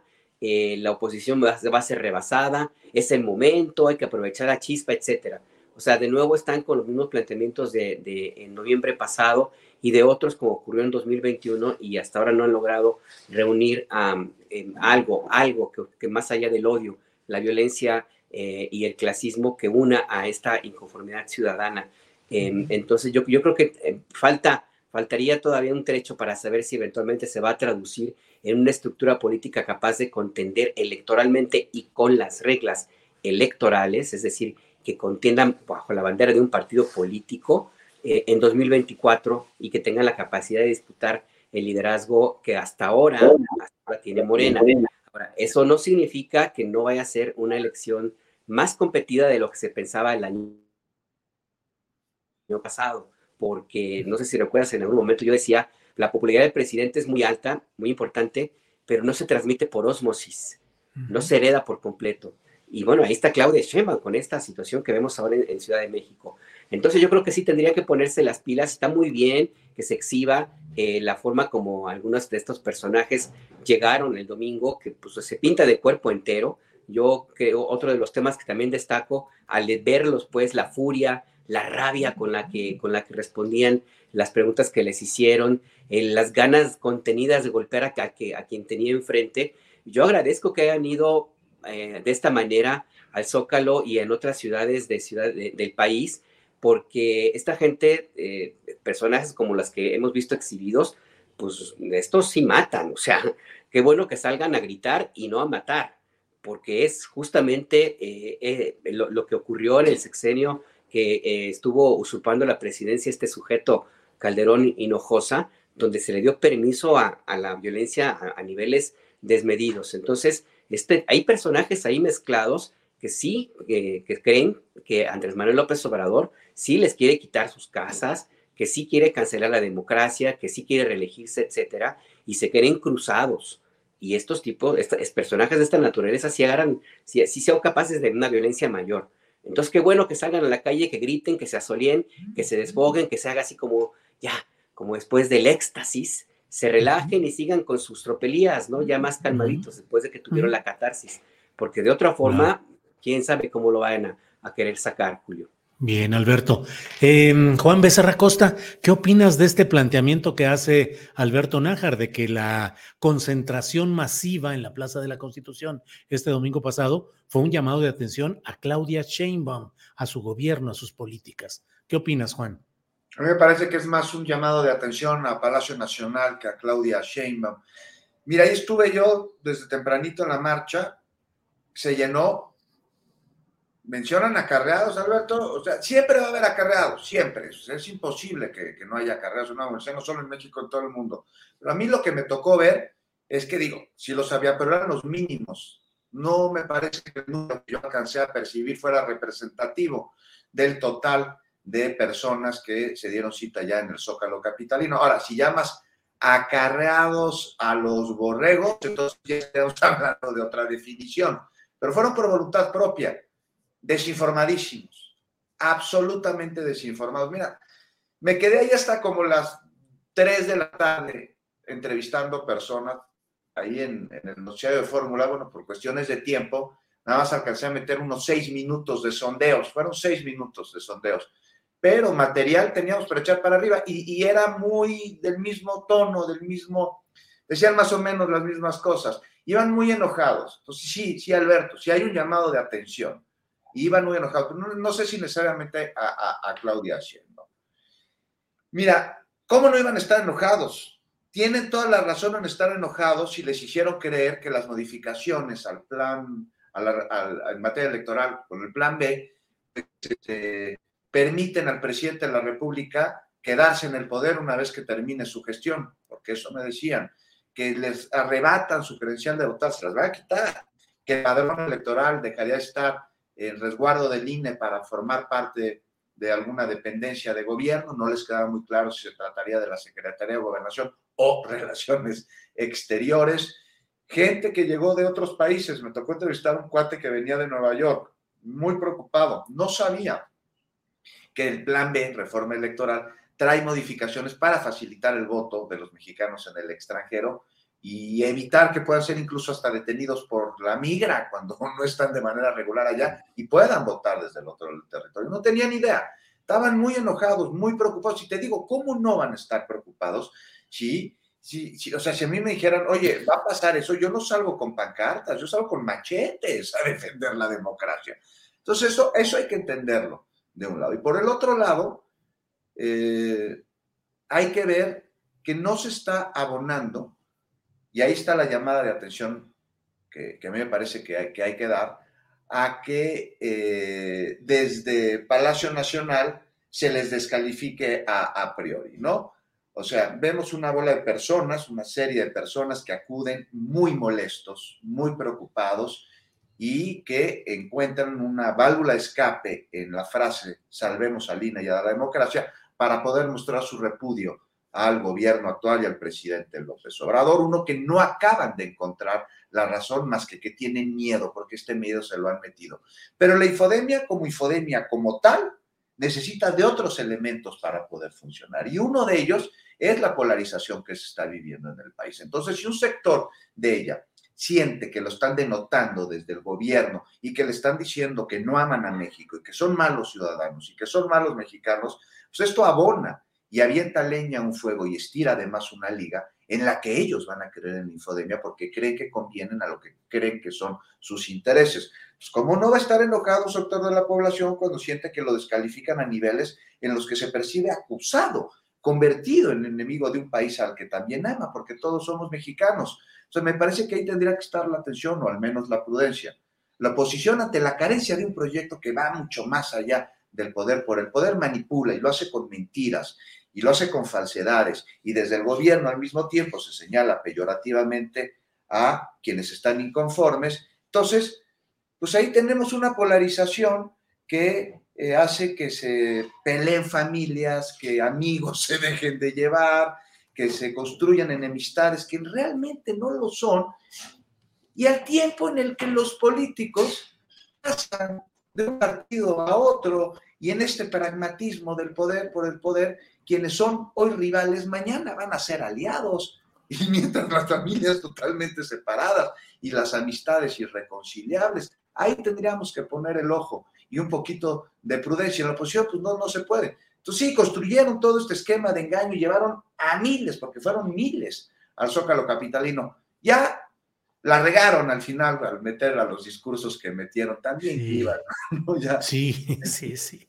Así es, Juan. Gracias. Eh, Arturo, eh, por otra parte, es que no sé, eh, dice Juan acerca, ¿qué tanto, Arturo Cano, qué tanto influye en este proceso de exacerbación de ánimos? La narrativa escogida y en la que persiste el presidente de la República de descalificar a quienes marchan y se expresan desinformados o no, pero se expresan en una plaza cívica de manera pacífica. ¿Qué tanto, Arturo?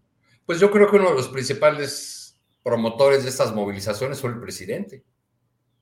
Con, o sea, él subió el tema a la mañanera a lo largo de toda una semana, estuvo insistiendo eh, en que ella iba a ser una marcha de los retrógradas, los conservadores, etcétera, etcétera. Y bueno, los sectores que ya sienten agraviados, pues ahí encuentran también este, eh, leña para llevar a, a, su hoguera. Yo creo que, eh, que se... Creo que desde lo más alto del Palacio Nacional hay la convicción, y además lo ha dicho el presidente con todas sus letras de una manera explícita, los conservadores son muchos, son como 25 millones, ha dicho, y eh, hay una decisión política en términos de, de táctica, si se, si se quiere ver así, de que esta polarización ya está instalada y que entonces hay que dejar los bandos bien establecidos y muy claros. ¿Táctica electoral, Arturo?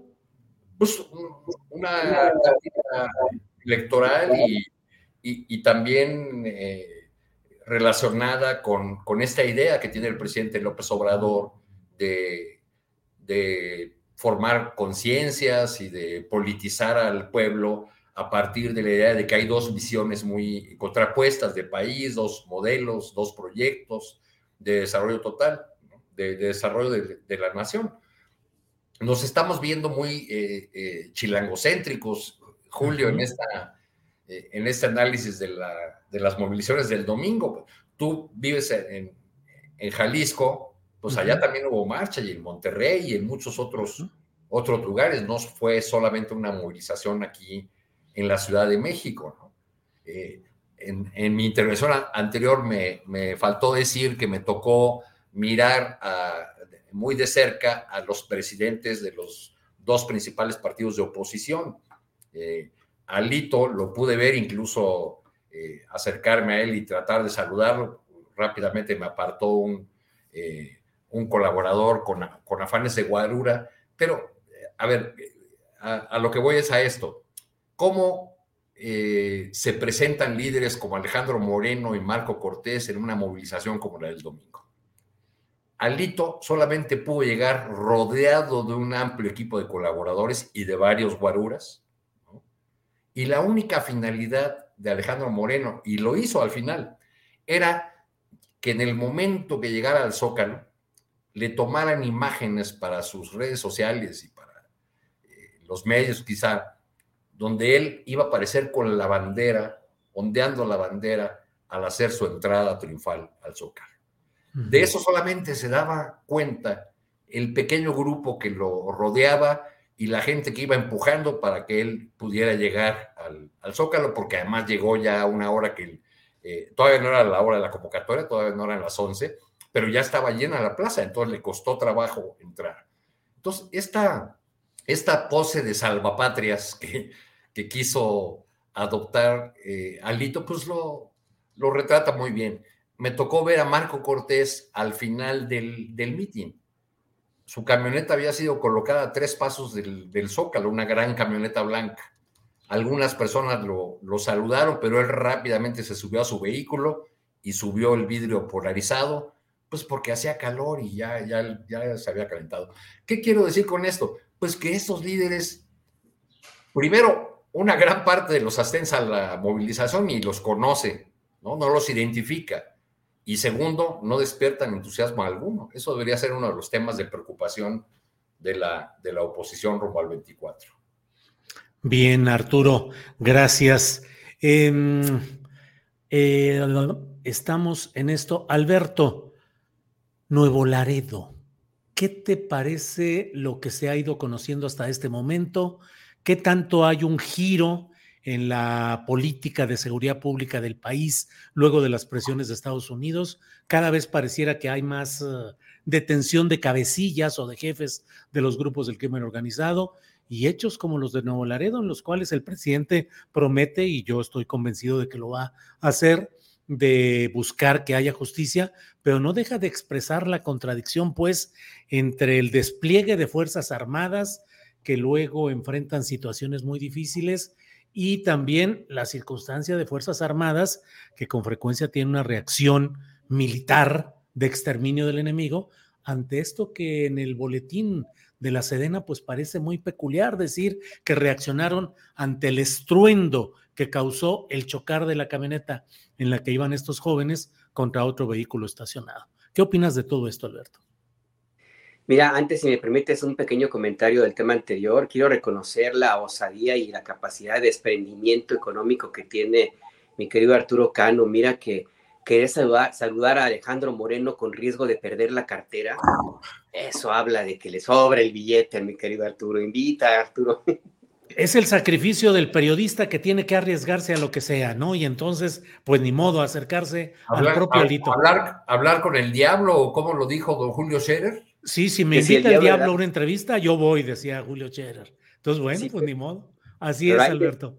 Eh, don Julio, pues sí, fue y entrevistó a alguien considerado como el diablo, el Mayo, el Mayo Zambada, y Arturo quería saludar un día a un pobre diablo.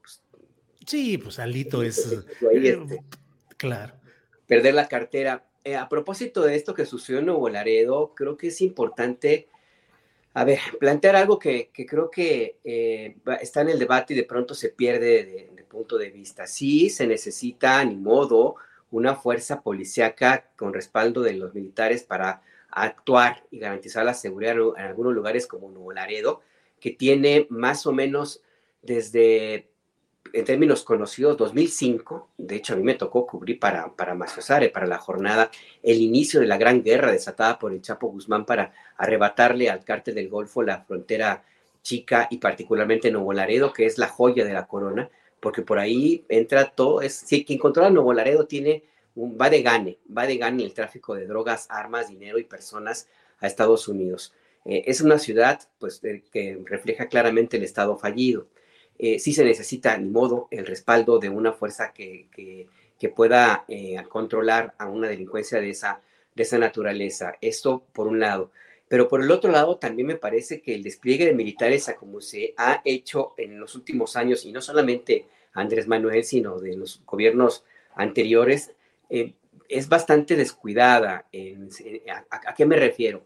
A que no existe una eh, suficiente entrenamiento ni tampoco se tiene mucho cuidado en lo que implica para los soldados que están viviendo estrés de guerra, porque están en un conflicto, en una guerra, ellos lo viven así, lo que significa el tener que lidiar con un enemigo que no saben quién es, o al menos creen no saber quién es, porque en lugares, quienes conocen eh, sitios como Nuevo Laredo, como eh, otros lugares de Tamaulipas, o inclusive en algunos barrios de Ciudad Juárez o Michoacán, pues saben perfectamente que eh, la cantidad de personas que pueden estar espiando tus movimientos es elevadísima, ¿no? Entonces uno puedes confiar, como periodista, no puedes confiar prácticamente en nadie, como un militar que va, eh, que está combatiendo pues ahí a, los delincuentes, pues supongo que mucho menos, ¿no? Entonces hay muchos muchos soldados que están ya eh, sometidos a un estrés de guerra que van a reaccionar como lo hicieron eh, en este incidente y como han hecho en otros, en otros donde pues básicamente disparan primero y luego, y luego eh, averiguan. Esto implica necesariamente una responsabilidad de los mandos militares. que Yo no sé si tengan el, control suficiente de eh, lo que ocurre con, los soldados en el terreno, como para que tengan por lo menos algún programa de contención, eh, al menos de contención psicológica o algún algo que pueda permitir que, controlen la situación en la que viven todos los días. Y esto lo vimos claramente, yo lo vi muy claramente en algo que ocurrió muy lejos de Nuevo Laredo en, hace dos años, creo, en la frontera con Guatemala, cuando un, eh, una unidad del ejército disparó en contra de una camioneta que tampoco se detuvo. Una camioneta con personas de Guatemala que aceleró el paso para evadir el retén militar que, pues, que no estaba allí, que tenía poquito tiempo y que pues, se les hizo fácil darle la vuelta y los soldados le dispararon. Estos soldados seguramente traían estrés de guerra eran soldados que venían de un campo de batalla como puede ser Michoacán o, Tamaulipas, y no hay un control de a quién mandas a dónde, a zonas civiles.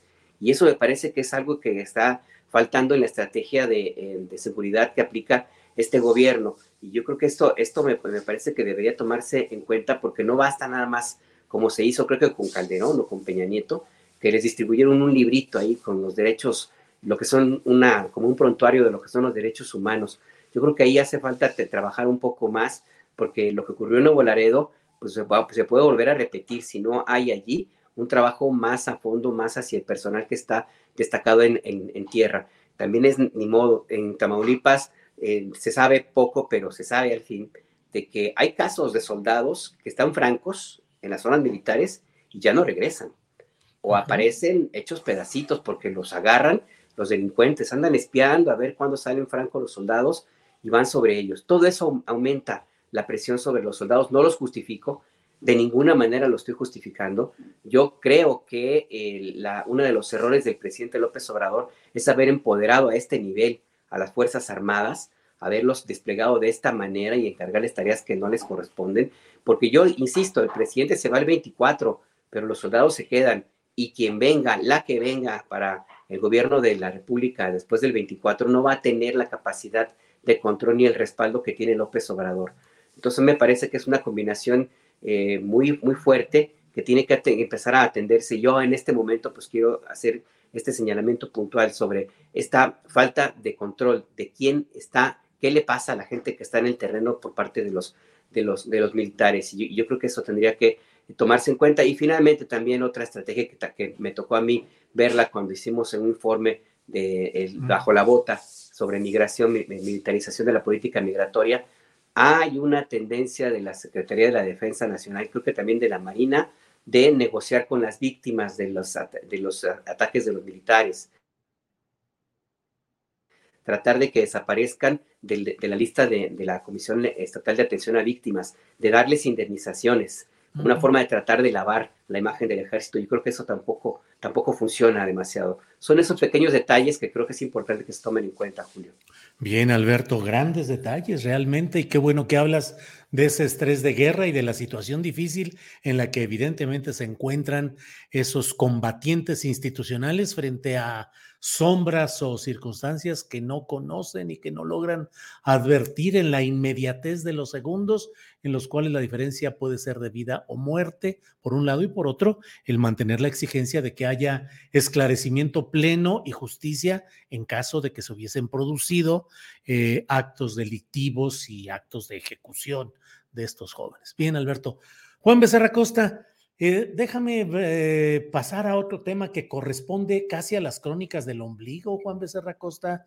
Juan Becerra Costa, que escribe temas capitalinos de crónica en la jornada. Eh, murió Irma Serrano, Juan Becerra Costa, Irma Serrano, entre otros temas, dueña de aquel famoso teatro Frufru, que no dejaba de tener su encanto como de lo prohibido, no lo prohibido, cuando menos de lo diferente en una sociedad en la cual Irma Serrano fue una mujer que se aventó el tiro de hablar como lo escribió en su libro aquel de A Calzón Quitado, por una parte, y por otro lado, de hacer obras como aquella de Naná que presentó en el Furufru, en el cual se presentaban desnudos y eh, escenas de lesbianismo que provocaran, eh, provocaban el escándalo de nuestra sociedad todavía no tan liberada de todos esos prejuicios. Juan Becerra, ¿qué opinas del personaje Irma Serrano? No, pues uno de los personajes fundamentales en la segunda mitad del siglo XX en México, ¿no? La tigresa. La tigresa. La tigresa, ni más ni menos. Julio, pues a mí, ya, a mí no me tocó mucho, la verdad, ver a la tigresa cuando yo era niño, pues ya las, las películas de la tigresa ya habían pasado y además no me dejaban verlas por más que yo me quería esconder para poder, no sé, que sea, observar un poquito, pero además trascendió en el ámbito cultural, en el ámbito de entretenimiento, en un mundo ahí, bajo mundo, este, como dices, donde todavía no están tan abiertas las cosas, pues ahí se llevaban a cabo en el mundo político.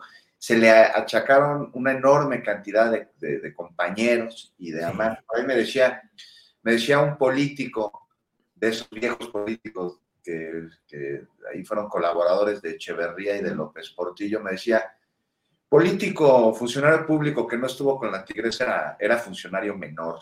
Sí, sí, sí, sí, sí. Bueno, ya ves, se hablaba del propio presidente Gustavo Díaz Ordaz. Así es, así es. Pero la verdad, Julio, ahora sí te voy a fallar de la tigresa, más allá de eso no sé mucho. Déjame que te diga algo sobre el Nuevo Laredo, porque... Adelante, adelante, vámonos, Juan. Ahora sí, como cronista fallé, fallé. No, no, no, no, bueno, pues hay que, hay que echarle, ya, ya nos tendrás más datos más adelante. Tengo más datos, pero próximamente eso sí te los, te los doy, fue más de mi época. No, pues rápidamente con este tema, no hay que revisar con lupa muchas cosas, porque hay versiones encontradas, totalmente opuestas, y hay quienes señalan que Fíjate, hay quienes dicen que estos jóvenes eran mañosos, sí. y aunque así lo fueran, hay protocolos que presuntamente se violaron. Hay también muchas versiones que desmienten que fueran mañosos, pero no sé, insisto. Así hubiera sido no ni mucho menos justificante en un presunto acto de ajusticiamiento. También hay versiones que señalan que habría tiros de gracias. Hay que estar pendientes. No hay manera de siquiera sugerir que en caso de ser cierto podría justificarse este tiro de gracia si estos personajes hubiesen sido delincuentes. O sea, no hay ahí una relación que pudiera justificarlo. Y lo que estamos viendo es la normalización de una descomposición social que llega a todos los niveles y que parece que intenta justificar actos de barbarie revictimizando. Y más allá de este caso, recuerdan lo lamentable de las declaraciones de se matan entre ellos o se trataba de un grupo de delincuentes. No, no, no. Aquí de regreso en Olovaradero lo que urge es que las investigaciones sean prontas y sean transparentes. Y hay ya nada más para acabar, Julio, otro tema. Dijeron que será la Fiscalía General de Justicia Militar quien se encargue de las indagatorias y de la impartición de justicia contra los militares. Hay que pudieran resultar responsables. No podemos dejar de señalar que aquí se abren heridas nuevas sobre cicatrices viejas tras demasiados años de abusos cometidos por las Fuerzas Armadas y justo en un momento en el que el gobierno actual pues lleva un proceso de rescate de memoria sobre la guerra sucia perpetrada por un Estado represor del que hoy el actual gobierno se desmarca, se separa bajo el señalamiento de que no somos iguales.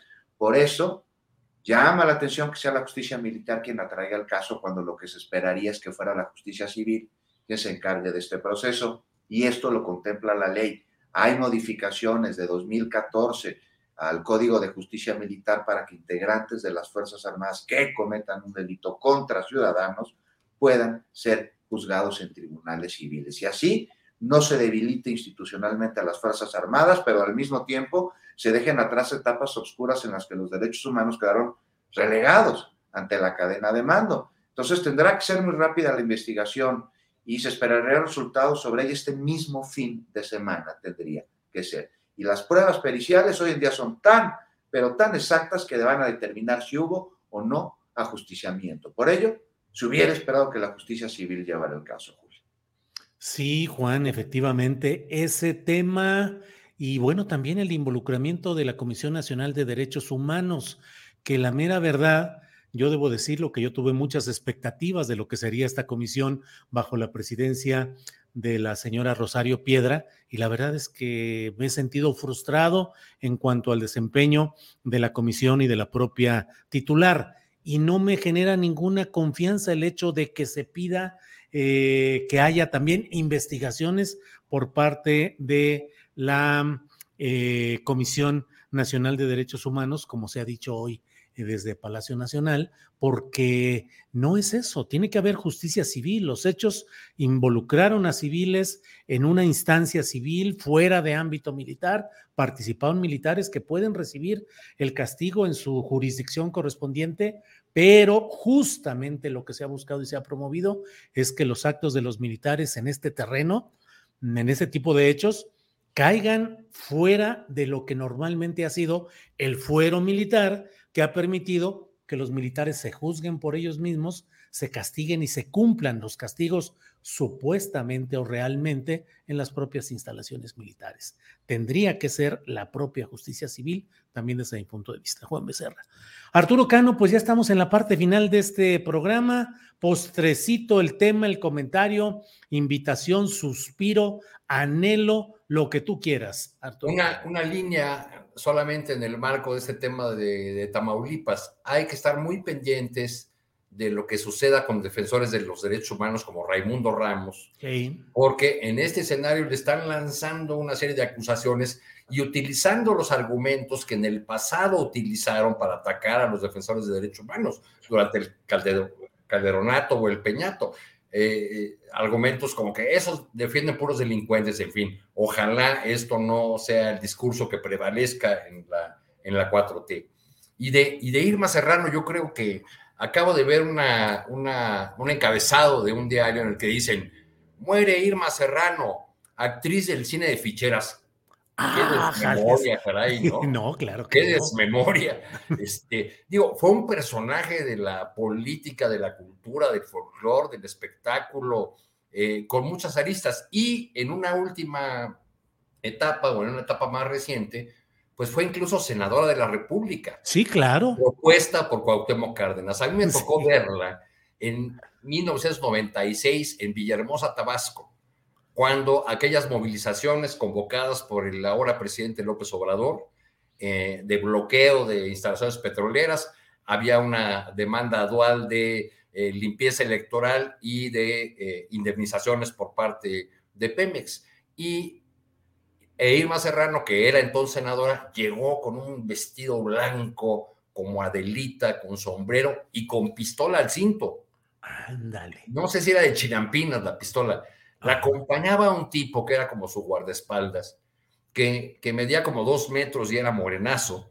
Eh, pero lo, lo, que se me hizo más curioso de este personaje fue que hacía un calor de los mil demonios en ese momento. En, andábamos en, en, los bloqueos, pues ahí donde le dieron el, el macanazo a López Obrador. Uh -huh. Y el tipo nunca se quitó el traje, el traje café ni la corbata.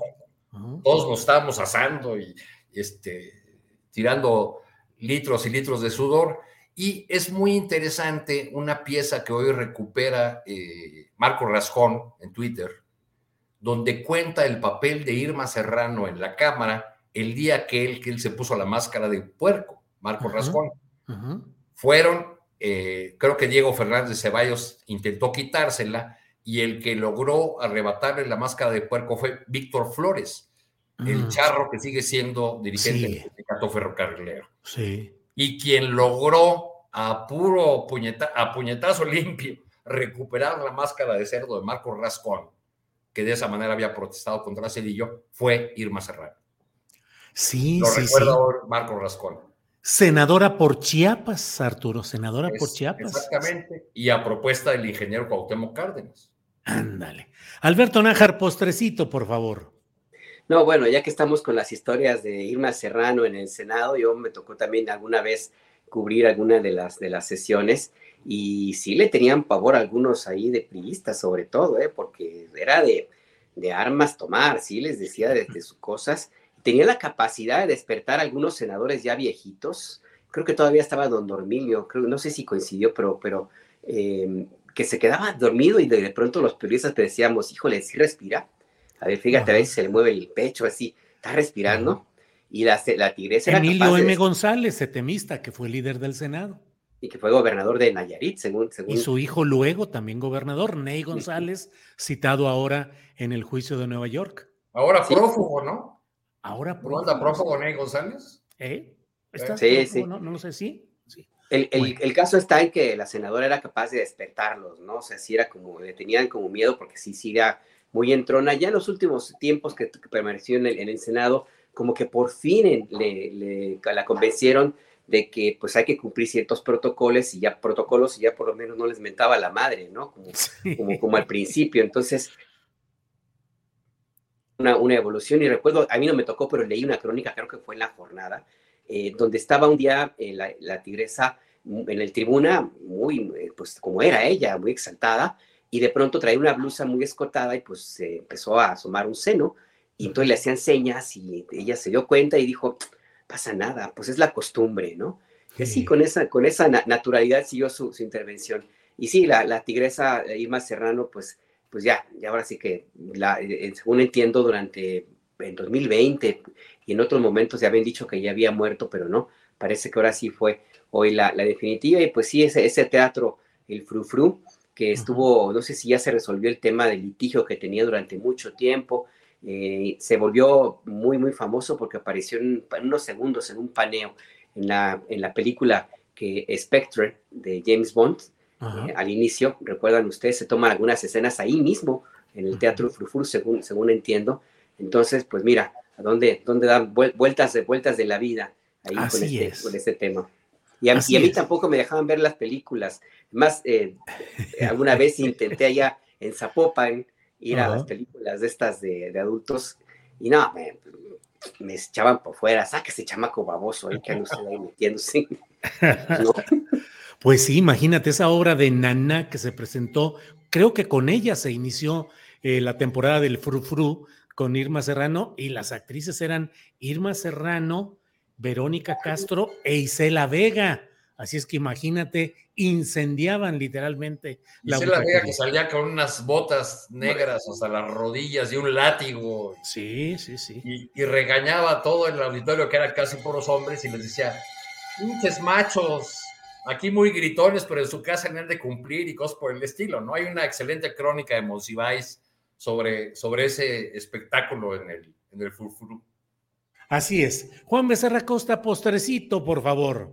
No, pues ya rápidamente, nada más dejar aquí pendiente para la próxima semana el tema de que el asunto de Yasmín Esquivel, pues ya tiene bajas. El, el abogado general de la UNAM, ayer hubo ahí un relevo y es por este asunto y es por este caso en el que además también tenemos una universidad privada que se lava las manos como Poncio Pilatos al decir, no, pues fue hace tres años que hizo su tesis de doctorado, si lo plagió o no, pues eso ya no es nuestro problema, porque ya como si hubiera prescrito, ¿no? Y un asunto que desde el año pasado está en la opinión pública, está sobre la mesa, que no se ha resuelto y pues ya veremos, porque pues la señora es ministra de la Suprema Corte de Justicia de la Nación. Imagínense en qué manos está la impartición de justicia en nuestro país. Y otro día hablamos de este tema y también de la procuración, que varios pendientes tiene la Fiscalía, Julio.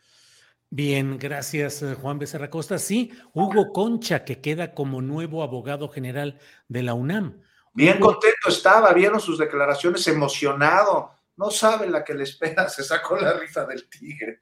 Sí, que no sé si me equivoco, pero casi estoy seguro de que él formó parte Claro, fue secretario ejecutivo del IFE de abril a junio del 2008 y director ejecutivo de capacitación electoral de octubre de 2005 a enero de 2010. Fue funcionario del IFE durante varios años. Y bueno, ahora pasa ahí. Qué combinaciones, ¿no, Juan Becerra? Eh, sugerentes a veces, pero bueno, ahí está ya el nuevo abogado general, Hugo Concha Cantú, abogado. Juan. Pues la baja, ya sigue habiendo bajas. Así Menos la que se espera. Menos la que se espera. Bueno, pues muchas gracias a los tres, gracias por esta oportunidad. Nos vemos la próxima semana. Arturo, gracias, buenas tardes. Buenas tardes, muchas gracias. Abrazo. Alberto Nájar, gracias, buenas tardes. Gracias, Julio, Juan, Arturo, Adriana, todos los que nos escuchan en el chat dicen que salimos muy expertos en películas 3X y ficheras. Es cultura general. Es cultura. pensados. Y ahora serán, eh, ahora serían eh, casi em, películas parroquiales o así sencillitas. Pues ahorita qué tanto va, a escandalizar una película de Irma Serrano. Bien, Alberto. No, eh, rápido, en lo, en lo, en el rollo sexual no escandaliza, es fresa, pero en los diálogos, pónselos a los de la generación de cristal y se van a sacar los ojos, nada más con un diálogo, nada más con alguna escena. No se puede entender hoy el diálogo de, de, esa época, ni los, la forma de ocupar los valores. ¿eh? Véase una, imagínese ponérselo a un adolescente de 17 años, quema la casa, se indigna. Sí, sí, sí. Bien, Juan, pues gracias y nos vemos pronto. Gracias. Hasta luego.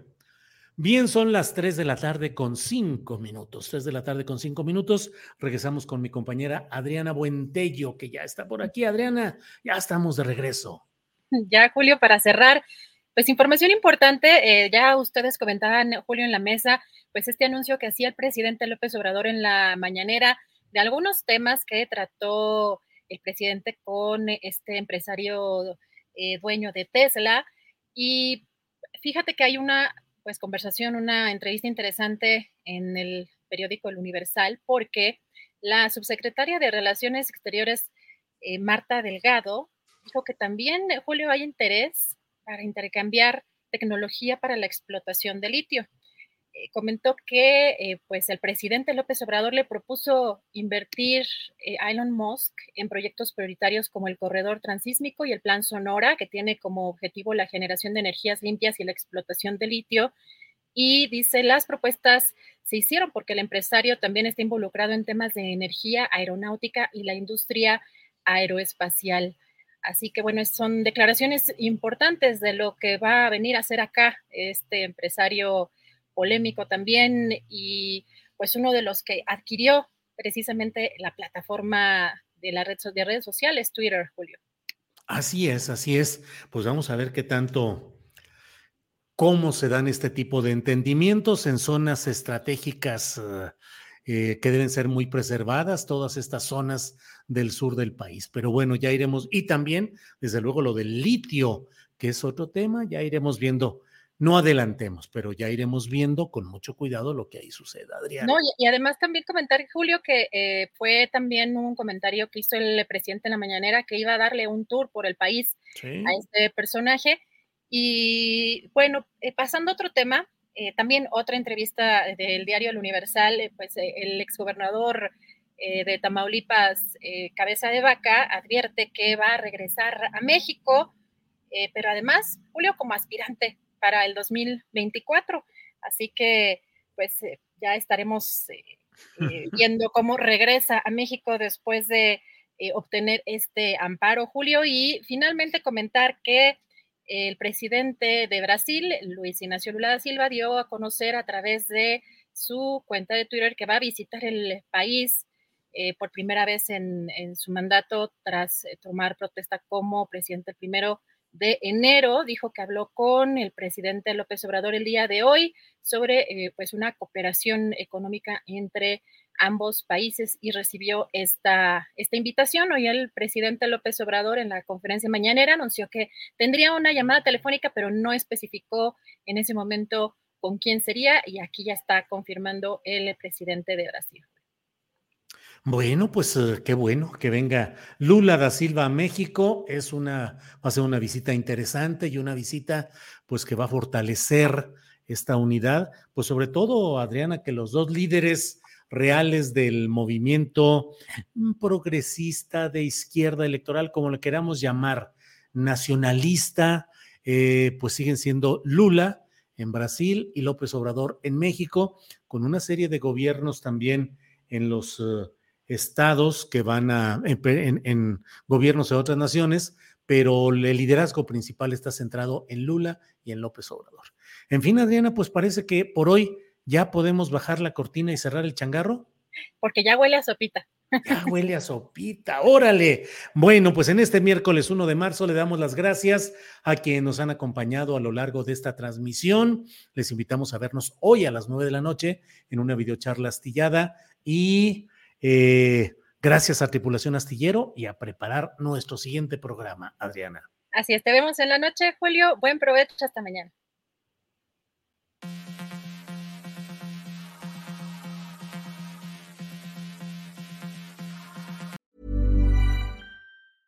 Hey, it's Paige DeSorbo from Giggly Squad. High quality fashion without the price tag. Say hello to Quince. I'm snagging high-end essentials like cozy cashmere sweaters, sleek leather jackets, fine jewelry, and so much more. With Quince being 50 to 80% less than similar brands. And they partner with factories that prioritize safe, ethical, and responsible manufacturing. I love that. Luxury quality within reach. Go to quince.com slash style to get free shipping and 365 day returns on your next order. Quince.com slash style. ¿No se merece tu familia lo mejor? Entonces, ¿por qué no los mejores huevos? Ahora, Egglands Best están disponibles en deliciosas opciones. Huevos clásicos, de gallina libre de jaula y orgánicos de Egglands, que ofrecen un sabor más delicioso y fresco de granja que le encantará a tu familia. En comparación con los huevos ordinarios, Egglands Best contiene la mejor nutrición como 6 veces más vitamina D, 10 veces más vitamina E y el doble de omega 3 y B12. Solo Egglands Best. Mejor sabor, mejor nutrición, mejores huevos. Visita egglandsbest.com para más información. Para que te enteres del próximo noticiero, suscríbete y dale follow en Apple, Spotify, Amazon Music, Google o donde sea que escuches podcast. Te invitamos a visitar nuestra página julioastillero.com.